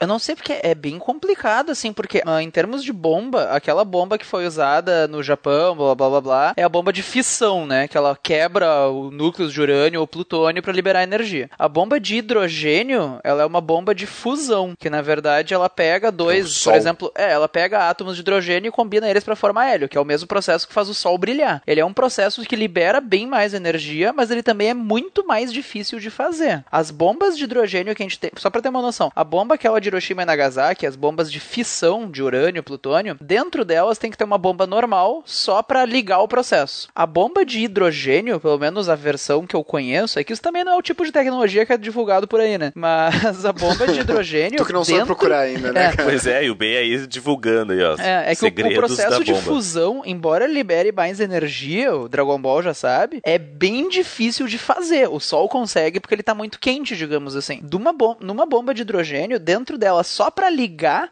tu tem que ter uma bomba de fissão, que nem a de Hiroshima e Nagasaki. Só pra produzir a É energia da necessária pra ligar a bomba de hidrogênio, que daí ele iria, iria liberar, por sua vez, bem mais energia. Ah, então, imagina que tu tem que ter uma bomba nuclear dentro, que nem aquela de Hiroshima e Nagasaki, dentro da bomba de hidrogênio, assim. Então, normalmente, as que já foram testadas, que tem foto, é uns bombão, literalmente, umas coisas gigantes, assim, bem maior que uma pessoa, por exemplo. Eu não sei como é que eles fariam pra fazer isso, eu, se, se desenvolveram uma tecnologia nova, sei lá. Ah, células né? falando desse caso aí, é que ele fez um teste uns, uns meses atrás, o ano passado ali, agora não lembro quanto foi, que ele fez um teste que era Miguel. Foi ano passado, que era Miguel, né? Sim, pela energia liberada, tu sabia que era Miguel. Pela energia que foi liberada, tu, tu chegava à conclusão de que era Miguel, que não era uma bomba nuclear. Ele não estava fazendo testes nucleares. Só que Ou dessa... uma bomba nuclear muito ruim, né? É, o Não, cara tava não muito tinha mal. como. Mas essa vez o que aconteceu foi que o tremor ocorrido ah, do teste foi assim, ó, Característico bah, galera, de uma bomba só, de alta potência. né? Caracterizou uma bomba dessa tal potência e o seguinte, assim, ó, ele pode até não ter a bomba. Mas, né, eh, vamos, dessa vez vamos dar uma olhadinha melhor, porque ele pode não ter a bomba de hidrogênio, mas se ele tiver uma bomba nuclear né, na mão daquele gordinho maroto, já é um perigo, né? Cara, de- dele e do outro, do topetudo, né? Lá laranjado que a gente tem nos Estados Unidos. Sim, Ah, é do- outro é, o problema é que o, o, o topetudo laranjado, esse a gente tem certeza que tem as bombas, né? Daí, É. O que é pior, né? São dois guri mimados, né? Quem é que. Tirou, se tirar o brinquedo, eles, Se eles tirar- começam a abrir o é. brinquedo, Sim. né? Mas Pois olha é. só, aí que tá. Onde que a Coreia do Norte atualmente entra como terrorismo? Que eles não estão. Eles estão, por exemplo, a faze- atacando outros países, fazendo movimentos políticos usando o terror. Até agora eu só vi terror psicológico, digamos assim. Pelo menos fora da Coreia do Norte. Onde é que eles entram como terrorismo, assim? É, é que daí tu vai ter várias definições de terror, né? Não deixa de ser, tu, tu fica dizendo assim. Eu vou atacar, eu vou atacar. Sim, É, é, um é bullying, né? exibição, Se tu né? me olhar, tu me olhar, eu vou atacar, hein? Eu tô preso a Na atacar. verdade, até uma estratégia militar, exibir armas, né? Tu não chega a atacar, tu exibe as tuas armas. Isso é uma estratégia até para evitar um, um possível ataque. Isso aí é. E o ditador lá, ele é militar, enfim, essa- os caras conhecem bem como é que funcionam essas coisas. Não, não é um terrorismo, ele não, não atacou ainda, mas, digamos, né? Poderíamos classificar isso como, como tu mesmo falou bem, um terrorismo psicológico, né? E um tempo atrás, eu não sei, pá, eu tô meio perdido assim, mas eu me lembro de um tempo atrás, eu tava rolando uma treta entre a Coreia do Norte e a Coreia do Sul, né? Não chegaram às vias Não, de fato. sempre, né? É, Isso é, faz, sempre, né, faz tempo. Mas agora, recentemente, eh, chegou a Teve, rolar, teve. chegou a rolar uma ameaça, né? Não, não chegaram a vias de fato, mas Eles botaram militares na fronteira, inclusive, nessa vez aí. tava uma tensão bem forte, assim, tava todo mundo esperando que fosse rolar um- uma briga feia entre a Coreia do Sul e a Coreia do Norte e não se concretizou, né? Até agora, graças a Deus. É que hoje em dia, né, cara, vamos. Hoje em dia, se isso rolar alguma coisa assim, tipo, brace yourselves, né? Porque se rolar uma coisa assim, meu, já era, né? Todo mundo vem pro Brasil que nós estamos que eu tranquilos. moro no litoral norte, né? Morando aqui em Torres, Torres é onde tudo chega depois. Se acabar o mundo, vai chegar uns três dias depois aqui. Tô bem tranquilo. É que nem aquela história, de né? boa. Se o cara da Coreia do Norte mandar uma bomba aqui pro Brasil, ela vai ficar uns meses parada em Curitiba antes, né?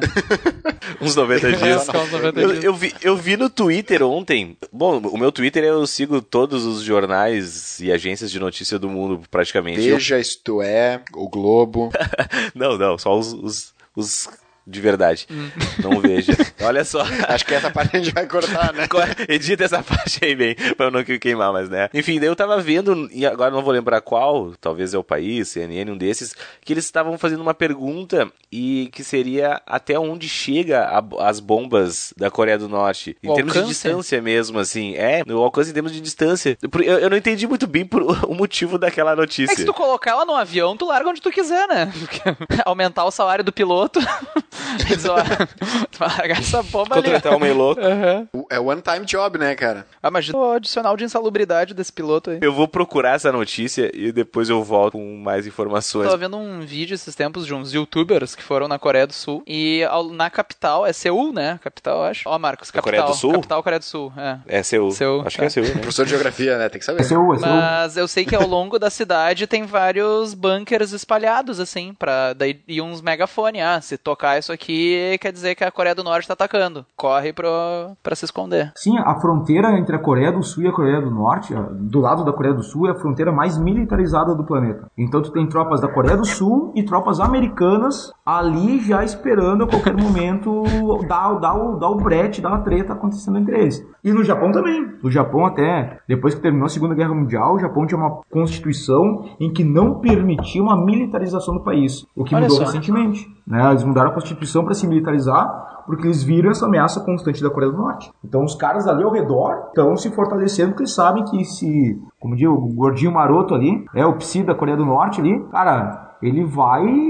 sai da Coreia do Norte ali, ele vai tocar a bomba e, cara, tem mísseis, segundo algumas estimativas, que poderiam pegar a costa oeste americana, a região de São Francisco, o Vale do Silício e tal. Cara, esse cara no Vale do Silício acabou a informática no mundo, né? Sim, bata louco, acerta os servidores do Google. Ah, não, porra, se é pra ver o mundo sem internet, né, cara? Pode matar todo mundo, mano. Mexe também a internet. Não sei se vocês já viram aquelas fotos de satélite, por exemplo, de noite, uma imagem aérea, Coreia do Norte, Coreia do Sul, assim, lado a lado, é gritante, a Ah. Coreia do Sul toda iluminada e a Coreia do Norte escura, assim, bah, é, é bizarro a diferença. Tem um documentário vi. muito massa que dá pra. que mostra. Era um cinegrafia. Era um cineasta russo que ele foi contratado pelo governo da Coreia do Norte pra ir lá e filmar como era bonita e organizada a vida na Coreia do Norte.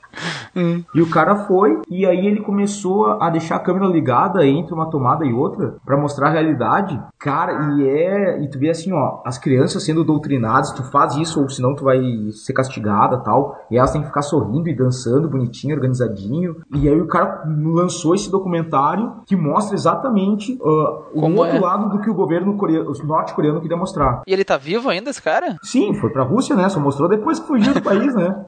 ah, espertinho, né? Foi, Foi pra, pra foi pra Rússia, Rússia, né? malandro. Bom, lá tá de boa. Deitou o cabelo e foi embora. É, como é que o nome é? Ah, eu não sei falar inglês, né? Meu inglês é péssimo. É Under the Sun. Under the Sun, Ah, debaixo do sol. debaixo do sol. Digita aí no Google. Debaixo do sol é em inglês, o Google corrige pra ti. Cara, é muito, muito, muito, muito massa. Dá- vale muito a pena ver, Olha assim. Ah, se eu não me engano, passou até na Globo News, que foi onde eu vi, né? E aí, então, é muito legal de tu achar e ver, se tu quer ter uma noção do que, que realmente é a Coreia do Norte. A vida da Coreia do Norte. Sobre o documentário Under the Sun, tem na Netflix. Ó, Ó, Netflix patrocina nós, viu? Ó, Patrocina já é o nós. terceiro episódio que a gente fala deles.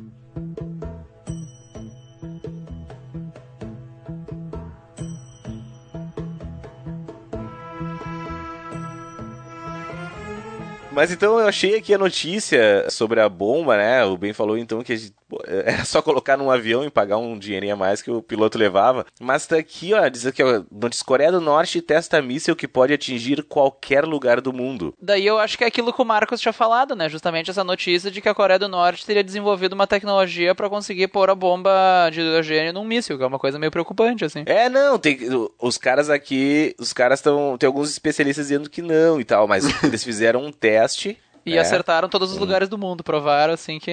Não, eles fizeram um teste que chegou num mar ali que deu, sei lá, 200 quilômetros. Pô, mas 200 km não consigo acertar torres, cara. Não, mas cara, o velho, eles estão fazendo teste, eles não estão dizendo, eles- vocês querem que eles joguem lá da Coreia do Norte aqui no Brasil, ó, viu como a gente consegue? Não, eles Porra, se virar no congresso ali, né? Eu dou a latitude e a longitude pra acertar se quiser. No teste que eles fizeram, alcançou 200 quilômetros. Mas era a bomba, vamos ver aqui. Míssil balístico. Falam do, do limite que alcança o início, uh, eu queria saber como é que eles medem e a, qual é a precisão, né? Por exemplo, assim, eu moro na rua São Domingos. Será que ele chega até a rua São Domingos ou chega só uma rua antes? Porque se chegar só até uma rua antes, eu tô tranquilo, né? Pra mim não é problema. Eu moro uma rua depois do, do limite, tô, tô de boas. Ah, mas Ah, isso eu não faço curva, se é uma né, bomba cara? nuclear, uma rua de diferença não vai fazer a menor diferença pra ti, cara. Ah, não, mas assim, ó, se é pra queimar uma bomba nuclear, eu quero que ela caia na minha cabeça, cara. Porque eu quero morrer na hora, cara. Senão depois vem a radiação, o cara fica fudido e tal. Porra, que cai na redenção, então, tá ligado? Ah, Aí é que tá. Tem um site, A cabeça do Milano não é pequena, é um baita de um alvo. ah, pra quem quiser pesquisar na internet, digita Nuke Map no Google. Tem um site que ele pega o Google Maps, daí tu seleciona, por exemplo, o endereço, pode Isso ser é tua genial. casa, e tu seleciona o tipo de bomba e tu coloca. Daí Ele mostra no mapa qual região ia ser destruída na hora, qual região os prédios iam cair, daí qual região que, sei lá, se tu não morrer na hora, tu morre de radiação alguns dias depois. É bem legal. Ah, no teu caso É aqui, tu Milan, pode- sem tu te informar, mas se colocar uma bomba nuclear na, redi- na redenção, a tua casa ainda é explodida junto. Não, que bom, né, cara? Porra, exatamente. A merda, a merda é se os caras soltarem em torres a merda da bomba, que daí que chega a radiação e a gente se fode não, depois, tá né? louco? Em Torres Eu não. vou. Nos links ali eu vou colar a notícia aqui. Pra... O link da notícia é do. Tem até no G1 aqui. Tem até um vídeo da... lá de uma. mostrando uma veinha dizendo que consegue. Enfim, diz aqui. que elas que consegue. veinha que conseguiu. especialista em misso. Deu uma late, latejou o osso Não, dela ali, que ela tinha é. quebrado, aí ela. Não, cara, ela é a âncora de um jornal lá. Não, não melhorou. brincadeira Essa parte. Não, mas aqui, ó, se as informações estiverem corretas, esse míssil poderia ter um alcance de 6.700 quilômetros. Porra, agora eu fiquei preocupado. 6 mil e quanto? 6.700 quilômetros. Eles têm até um desenho aqui, diz que não consegue, do- do- no- da Coreia do Norte não consegue chegar nos Estados Unidos. Pega ali a- o Alasca, a pontinha ali do Alasca e mais algum outro estadinho ali, mas não, não chega... Pegaria a China, pegaria a Japão, Rússia, esses países, ele conseguiria atacar de lá. Então já, acho é, que... já é alguma coisa, né? Já mete medo numa galera. Não, não, já, já dá uma preocupadinha, Ó, né, pessoal, cara? os esquimó lá estão preocupados.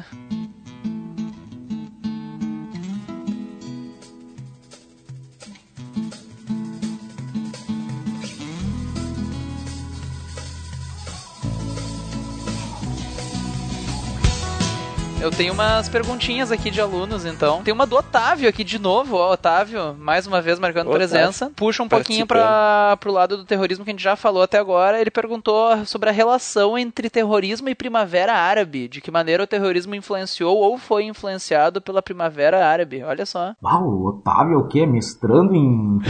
Geopolítica, né? Ele é terrorista.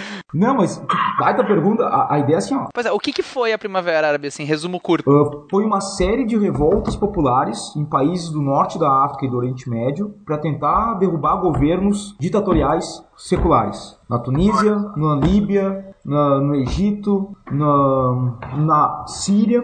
E aí talvez a questão da Síria seja o grande gancho para responder a pergunta do Otávio. Peraí, no Egito derrubaram o faraó? Não só as pirâmides. Só Tutankhamon. Agora me perdi. As a consequência da Primavera Árabe na Síria foi uma série de, eh, de rebeldes, de grupos rebeldes se organizando para derrubar o governo do Bashar al-Assad, que aliás é xiita. E aí entra um dos grupos rebeldes que vai aparecer na Síria, vai ser um grupo chamado Al-Nusra, que é é, era patrocinada pela Al-Qaeda, então a Al-Nusra também sunita, e a Al-Nusra vai ser o vai dar vai se vincular depois ao Estado Islâmico do Iraque. Síria e Iraque, para quem não tá ligado no mapa do Oriente Médio, são países fronteiriços, né? Fazem fronteira um com o outro. E no momento que o Estado Islâmico se fortalece no Iraque, a Al-Nusra se fortalece na Síria, junto com outros rebeldes vai tentar derrubar o Bashar al-Assad. E aí tu começa a ter na Síria, principalmente, um grupo muito forte que é o Estado Islâmico. Ali por 2014, isso, 2015, Al-Nusra na Síria e o Estado Islâmico, uh, ou ISIS, né, do Iraque, se juntam e formam um único grande grupo que a gente chama hoje de, de Estado Islâmico, ou alguns chamam de ISIS, que nada mais, uh, que vão começar a implementar a Sharia, que é a política islâmica, vão pro- promover um califado nos territórios dominados do Iraque e da Síria. Então, tem a ver a Primavera Árabe com o terrorismo? Sim, principalmente no caso da Síria. Outros países do, do Oriente Médio e do norte da África que vão sofrer as consequências da Primavera Árabe ficaram enfraquecidos depois que os seus presidentes caíram, por exemplo, na Líbia, e outros grupos associados ao Estado Islâmico começam a aparecer nesse país. Entra mais ou menos no que o Milan falou a respeito da descentralização né, do terrorismo. Tu começa a ter grupos espalhados pelo mundo, mas que de certa maneira estão vinculados ao Estado Islâmico ou ao Al-Qaeda. Tem um grupo, um grupo terrorista que a gente não, não se fala muito na mídia, que é o Boko Haram na Nigéria. Né? E o Boko Haram, cara, é um grupo extremamente radical. Ele é vinculado ao Estado Islâmico, se vinculou em 2015 ao Estado Islâmico. Vocês vão lembrar deles. Vocês lembram que teve uma. Eles sequestraram 270 estudantes. Ah, sua familiar, isso aí. Uhum. E só ficou sabendo do evento porque a Michelle Obama apareceu com um cartazinho escrito assim: salvem, uh, soltem as nossas meninas. Né? Então, o, o terrorismo não é mais localizado só no Oriente Médio, ele está tomando o mundo. Claro, tem grupos terroristas que vão estar tá vinculados ao Estado Islâmico, outros estão vinculados à, Al-Qaeda. Uh, até um tempo atrás se colocava as Farc na Colômbia, aqui, nosso vizinho, Sim, também como grupo terrorista. Tu tem os cartéis mexicanos, produtores de drogas no, no norte do México, são considerados pelo governo americano organizações terroristas. Uh, tu tem, sei lá, os, na, milícias ucranianas que são terroristas. Tu tem, o, sei lá, os tigres tamês no Sri Lanka que são terroristas. Cara, é espalhado. Não é só o Estado Islâmico. Isso encaixa perfeitamente na próxima pergunta que eu tinha aqui. Uh, na verdade, tanto o Matheus, que perguntou sobre terrorismo é somente o que acontece lá no Iraque e Irã, que isso a gente já respondeu, quanto o Gibson, que fez aqui uma pergunta muito boa, que é justamente pediu pra gente falar sobre. É Gibson o nome dele, eu acho que é assim que se pronuncia. O Mel? o Mel é o Mel Gibson. Gibson Lisboa, ele pediu o seguinte, pra gente comentar um pouquinho sobre o IRA e outros grupos terroristas não islâmicos. Ele falou que gostaria muito de ouvir alguma coisa que saísse da linha dos grupos mais famosos, digamos Bom, assim. Já foi falado da Nigéria. E justamente o que a gente falou da Nigéria, esse do México, né? Resumindo, existem grupos terroristas completamente não islâmicos, assim. Sim, é, o Boko Haram na Nigéria, ele é, ele é muçulmano, ele, é, ele tem vínculo com a questão do islamismo, né? Tanto que Boko Haram, em árabe, significa a educação ocidental é um pecado. Olha só. Nossa senhora. Tudo isso, Boko Uma Haram. palavrinha tem que ter uma... Porra. Que lema tranquilo, né, é, cara? cara. Se fala muito pouco do Boko Haram e como a gente aqui no Ocidente, a gente tem uma influência muito grande da mídia europeia e norte-americana. Só fazendo um parênteses antes de responder o, o Gibson aí. Bem, vocês vão lembrar em 2015, janeiro de 2015, membros do Estado Islâmico em- na França invadiram a sede da revista Charles Hebdo. Lembram disso? Sim, sim, que fizeram o com a charge. charge, do Maomé. Uma revista que é polêmica pra caramba, mas enfim, né? Sim, o Soul Charlie lá. E aí mataram 13 repórteres tal, jornalistas da revista, depois mataram um policial quando estavam fugindo. E aí, nesse, nesse dia que os caras invadiram a Charles Hebdo, foi uma comoção mundial, o presidente da França na época andando lá com uma série de população atrás, protestos contra o terror, não sei o quê. No mesmo dia, o Boko Haram na Nigéria matou 200, ah, perdão, 2.500 pessoas. Caralho. Cara, e não apareceu na mídia. Dá pra fazer essa, essa relação, né? Pô, por que, que a gente se preocupa muito mais com 14 mortos europeus do que 2.500 pessoas africanas? O Paran, ele é punk demais. Eles,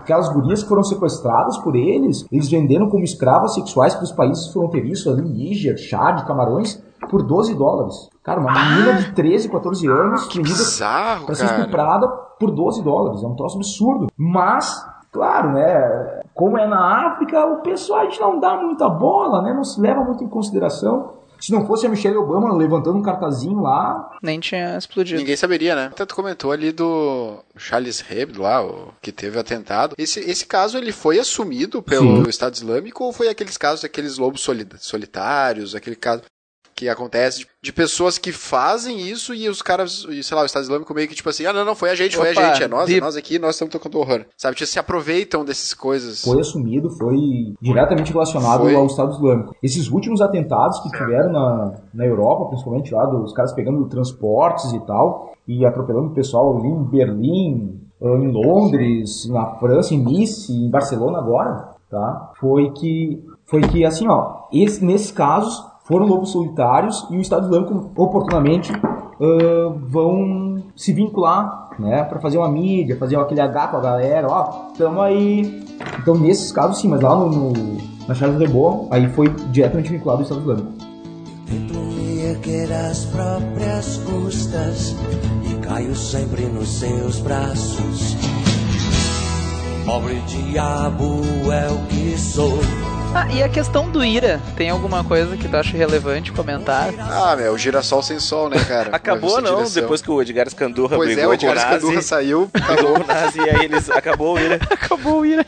eles voltaram. Eles Voltaram? voltaram. Agora o Nazi tá completa. Ele não é mais o Wolverine, né? Ele tá muito gordo, tá bizarro. Pô, eles têm um projeto muito massa que é Ira Folk. Recomendo ouvir. Ah, nós estamos falando da banda ainda. É, o acústico MTV, o acústico MTV do Ira é muito bom também, recomendo. É, genial, meu. Mas e o, e o outro Ira menos importante? Tem alguma coisa? Tem vários grupos ah, terroristas que não são muçulmanos ou não estão vinculados à Guerra Santa, né? São grupos fundamentalistas islâmicos. A gente falou antes ali as Farc, por exemplo, na Colômbia, que em 2016, ano passado, entraram num acordo com o governo colombiano e entraram no processo de, de entregar as armas e tal. Né? Hoje, oficialmente, as Farc não existem mais. Hoje em dia eles viraram político, né? bem mais política, é uma questão de, de vincular o poder. Aí depois tem o na Europa, a gente tem vários grupos que já não são mais, não tem mais a mesma importância do que tiveram nos anos 70, 80, como por exemplo, o IRA, que era na, na, ah, na Irlanda, e o ETA, no País Basco, que eram grupos terroristas muito fortes e que, cara, promoviam explosões em áreas centrais. Dublin, por exemplo, cara, era comum tu ter explosões promovidas pelo IRA, Belfast também. E no caso do, do ETA, era mais na Espanha. Né? Tu tem movimentos na Europa, tu tem muitos movimentos separatistas e muitos desses movimentos separatistas eles vão usar, na- quando era mais forte esse movimento, vão se utilizar de técnicas que a gente vai chamar de terrorismo. Mas tanto IRA quanto ETA, hoje eles não existem mais na forma de grupo militar, eles viraram partidos políticos e entregaram as armas e hoje tu tem lá representantes do IRA no, como um partido político na Irlanda do Norte e tu tem representantes do ETA na Espanha como membros de um partido político. Pra te ver, né, meu, que o Brasil é melhor em tudo, né, cara? A gente já tem bandido do poder há muito, muito tempo antes. O Brasil tá na vanguarda. O Ira não teve relação com aquele episódio da música do YouTube, do Sunday Bloody Sunday. Completamente perdido, assim, mas me veio na cabeça agora. Nos anos 70, não lembro qual é o ano ali, ah, década de 70, É 72, abri aqui no Google. 72. E aí teve uma passeata tal a favor da separação da Irlanda do Norte do Reino Unido. Pô, eles estão tentando isso faz tempo, né? E houve um confronto com a polícia e a polícia cagou-lhe a pau os manifestantes e tal. Foi num domingo, né? E aí, cara, e aí o, se mostrou muito essa questão do governo Irlanda do Norte ser contra eh, essas manifestações da população. E aí o YouTube vai fazer a, vai fazer a música, né? Que eu acho muito mais legal na versão do Sambo. Porra, não, é horrível. É horrível. É horrível. Eu vou pôr de fundo no podcast, então, pra essa parte, quando a gente Bota fala, vou pôr a música do... Samboa, Sunday Bloody Sunday.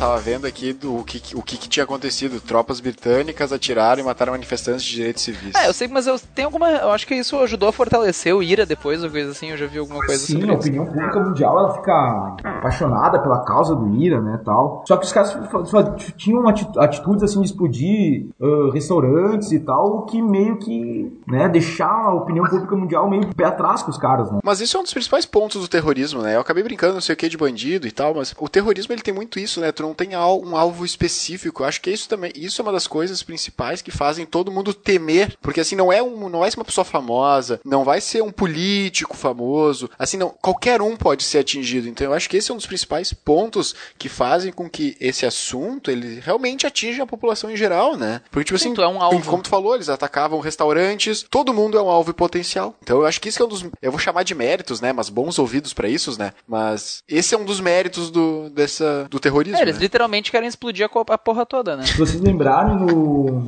em maio desse ano, teve uma explosão no, na saída do show da Ariana Grande, no Reino Unido. Sim, tá ligado? aham. Teve um É o negócio. que o Mila falou. Cara, vai pegar adolescentes, vai pegar crianças, é, é uma galera que vai sofrer. Foram, acho que, 20 e poucos mortos. E a maioria, cara, era gurizadinha, era gente nova, que não tem nada a ver com o que tá acontecendo. Nem entende o que tá acontecendo ainda, né? Teve, um- tem uma discussão, né, que se levanta assim, o terrorismo utiliza, é tu utilizar os meios que tu tem pra atacar alguém. E aí se discute, bom, tu usar um armamento, armas nucleares, tu usar caças, tu usar uma bomba de gás, um coquetel molotov, tudo é terrorismo. Se tu vai bancar, um, vai botar um medo em alguém, isso é terror. Fazer uma prova no final do semestre. Vestibular.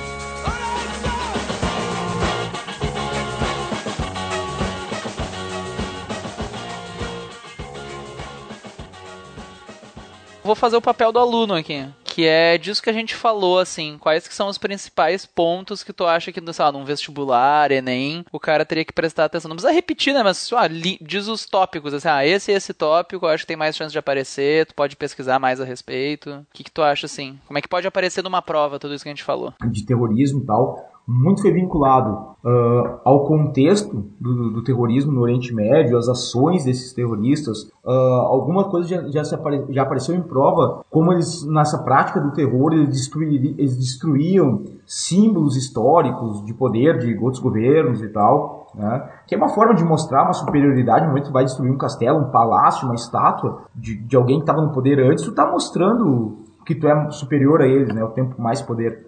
Então isso já apareceu em prova. A questão que a gente falou antes de como eles utilizam a mídia para conseguir seguidores, uh, fazer uma relação direta ali com, por exemplo, a mídia, o uso da internet, da, das redes sociais e tal, e o aumento de seguidores do, desses grupos radicais, principalmente do Estado Islâmico, na Europa, por exemplo, que tu, tu, tu vincula exatamente redes sociais e o aumento dos chamados lobos solitários, que o Milan falou antes ali, na Europa. Então há uma, uma certa relação. E pode-se trabalhar também outros dois elementos que são o seguinte. Por exemplo, tu vai pegar... Por que, que tem tantos lobos solitários aparecendo na Europa?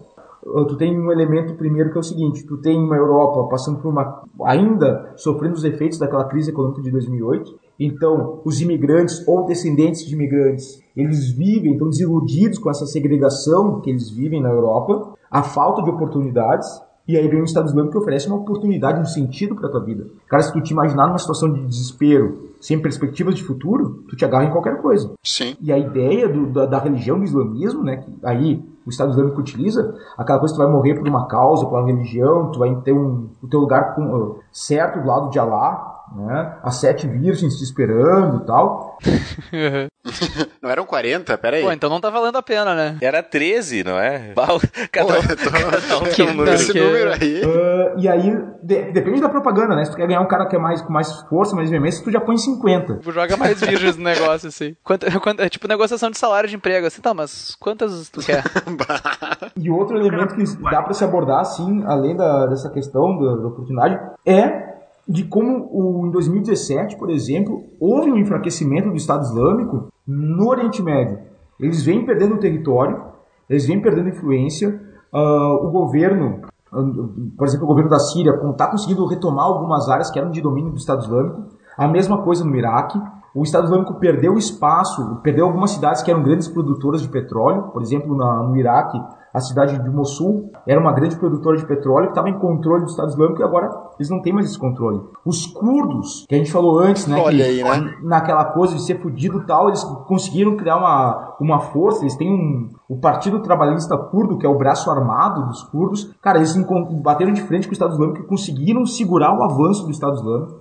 Então, nesse contexto, dá para perceber, houve enfraquecimento do Estado Islâmico lá no Oriente Médio e por conta disso aumentou o número de atentados por lobos solitários na Europa. Cara, em 2015 a gente teve ali algo em torno de 3, 4 atentados. Em 2016 já subiu ali para 7, 8. Em 2017 nem acabou ainda o ano e a gente já teve em torno de quase 10 atentados só na Europa, né? E que é noticiado apenas na Europa, mas teve atentados no Egito, no Líbano, na Tunísia, na Turquia, em Bangladesh, no Irã mas né, esses países aí não são importantes quando a gente trabalha com a mídia, né? Aí eles dão primazia para a Europa e tal. Então, assim, Sim. diminuiu o poder no Oriente Médio, mas aumentou o número de atentados que não, não precisam de grande poder econômico na Europa. É um elemento a ser trabalhado. E uma outra forma que pode relacionar terrorismo ao mundo moderno é a questão das migrações. Muitos dos migrantes que vão pra, foram para a Europa buscar refúgios, refugiados que estão ingressando na Europa em 2014, 2015, 2016, 2017, Sim. estão fugindo desses atentados terroristas. Então a Europa Sim. se ah, fortalece, se, se, se, como é que eu vou dizer, se, vai se murificando, né, criando muros, cercas e tal. Ao mesmo tempo tu vai ter um Brexit, né, que no outro podcast lá vocês falaram lá com o Caetano, que ele falou a respeito do Brexit e tal, tá relacionado com a questão do, das migrações e do terrorismo. Quando deu aquela leva de imigrantes indo para a Europa ali em 2016, 2015, 2016, o Estado Islâmico anunciou: olha, nesses imigrantes estão indo, a gente tem 4 mil membros do Estado Islâmico infiltrados Aí os europeus ficam, ah, não queremos vocês, né? É o péssimo sotaque europeu, desculpa. Mas é, isso corrobora essa ideia de xenofobia, de islamofobia que vem se criando no mundo moderno. Eu estava falando, eu tava dando aula agora esses dias e estava discutindo isso, né, tal. E uma aluna falou, bah, outro dia eu peguei o, o táxi e o motorista era muçulmano e já fiquei com meio pé atrás. Porra, meu, é, é taxista, é uma pessoa que está dirigindo um táxi. Ela não vai te pegar ali para te levar para um lugar e explodir uma bomba porque tu tá ali dentro. Pelo amor de Deus. Mas é isso, né? A gente vai criando esse, esse sentimento de, cara, muçulmano é terrorista. E isso é o maior erro que a gente pode cometer. É um preconceito absurdo de colocar qualquer, como se qualquer muçulmano fosse terrorista. E, e a ideia também lá do, do, Trump nos Estados Unidos de, de uh, limitar a entrada de pessoas vindas do, de países do Oriente Médio por causa do terrorismo, isso pode ser vinculado numa prova. Talvez a questão da é a parte de humanas, né, ela não é tão específica quanto a parte de, de natureza, matemática, de natureza matemática, tal, que a resposta é mais certa ali e tal.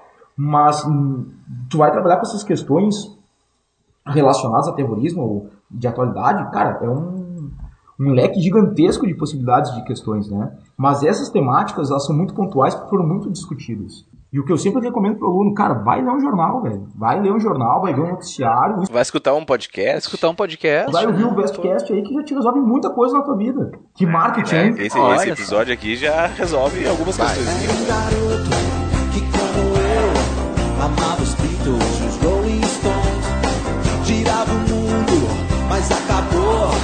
fazendo a guerra do Vietnã.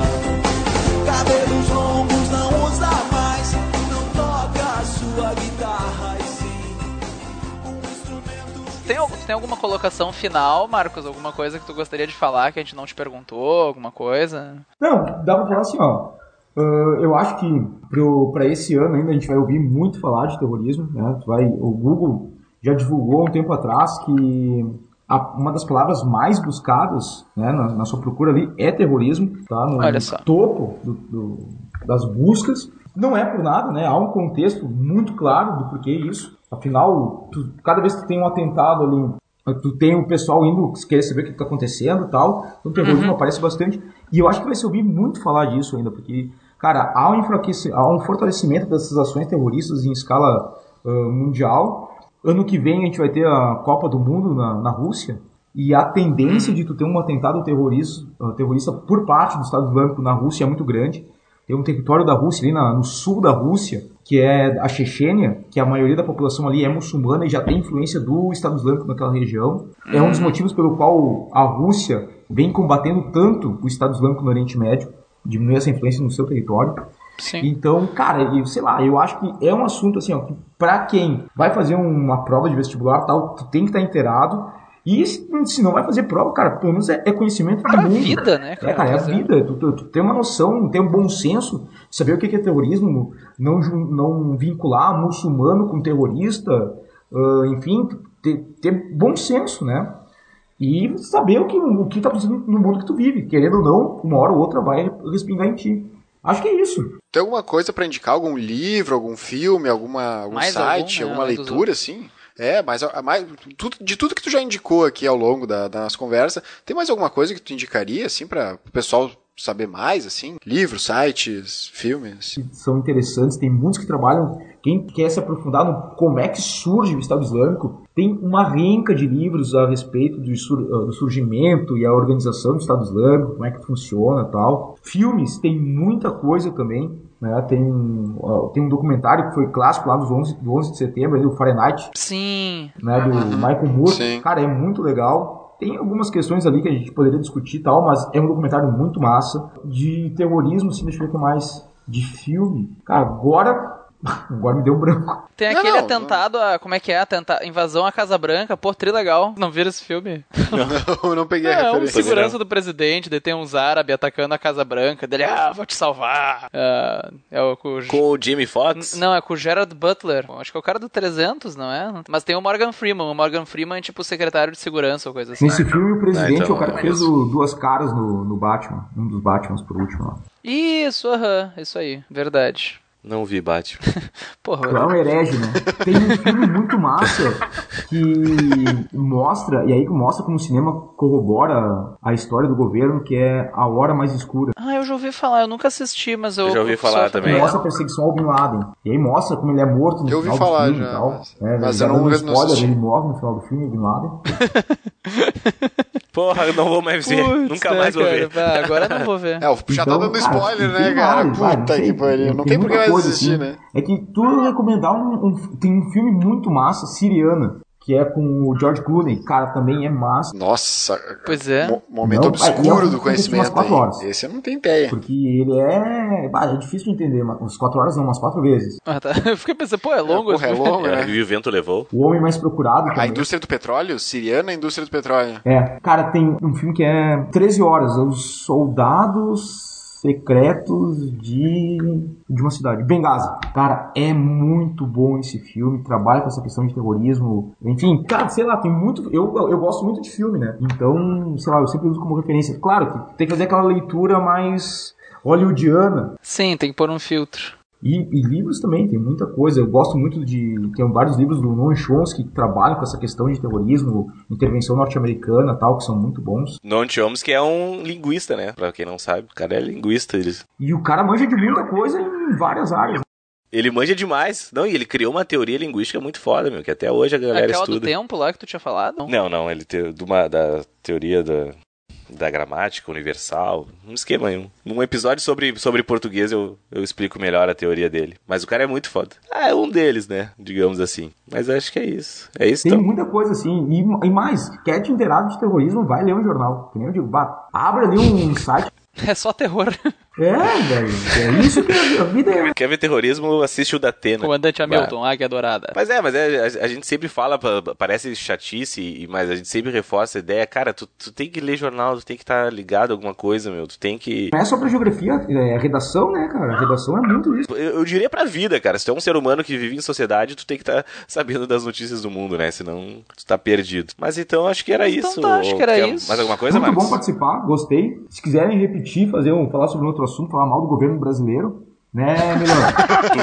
É, certamente. Esse, esse sim ia, ia ter muito like, muito comentário. Esse é, ter, É, esse, esse é é bom, bom mas... Essa é Vai. bombar, né? Eu queria agradecer a tua presença, Marcos. Ah, foi bem legal mesmo. Obrigado pela Eu fiquei mão. muito feliz, primeiro, por participar, e segundo, por não ter, ter conseguido fazer funcionar tudo. Eu não sou um cara da, de, de internet, não sei mexer em computador. Mas até pro, pro ouvinte ficar sabendo, o professor Marcos, ele é uma pessoa que não tem internet, eu não, não sabia, né? Por opção. Então é difícil até falar com ele, a gente tem que mandar pombos. Ou sinal de fumaça, que eu consigo enxergar. Já fiz curso de leitura de sinal de fumaça, então facilita pra mim. Ah, pode ser também. Aham. É que a gente tá preocupado com o aquecimento global. É, não tem WhatsApp. Ele não tem WhatsApp. Mas tem Facebook, né? Cara, Facebook, e só, e só tem internet no local de trabalho, né? Em casa eu não tenho internet, então só consigo ir na internet quando eu vou trabalhar. Então o Facebook só de vez em quando também. Olha só. Cara, o que que tu faz o dia inteiro, cara?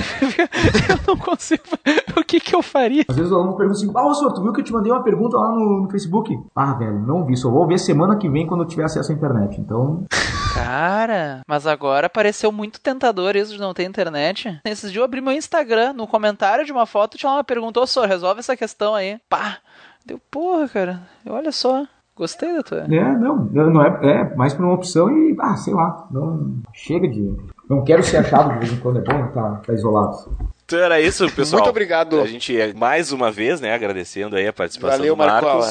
Valeu mesmo. Aquelas recomendações de sempre, Tomar então, bastante né? Quem água. gostou, curte. Compartilha com os amiguinhos. Compartilha. Toma bastante água, seja legal com as pessoas no ônibus. Seja legal. Levanta pros e por- idosos. Importante dizer também que a nossa intenção nunca é, nesse episódio e nenhum dos outros, nunca é acabar com a discussão, né? É só, enfim, trazer algumas informações que talvez vocês não tenham. Apimentar a relação. Que vocês possam usar Não, pra e vida, outras, né? qualquer dúvida que surgir referente a alguma, algum comentário, alguma coisa que foi dita, entrem em contato, mandem dúvidas que a gente responde, a gente des- desenvolve mais a questão, a gente- de fato, a gente é. Pois é, continua sim, a sim. discussão. Podem mandar perguntas que a gente responde em próximos episódios, a gente faz. Fiquem à vontade. Aham. Pois é, manda no nosso Facebook, no e-mail, vestcast.podcast.gmail.com. No site também tem um espaço para comentários, se tu clicar para abrir o post.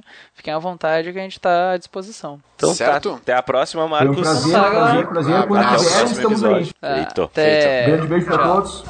Ô, Beijo na Marcos. boca. no peito um coração não há mais duas medalhas assim.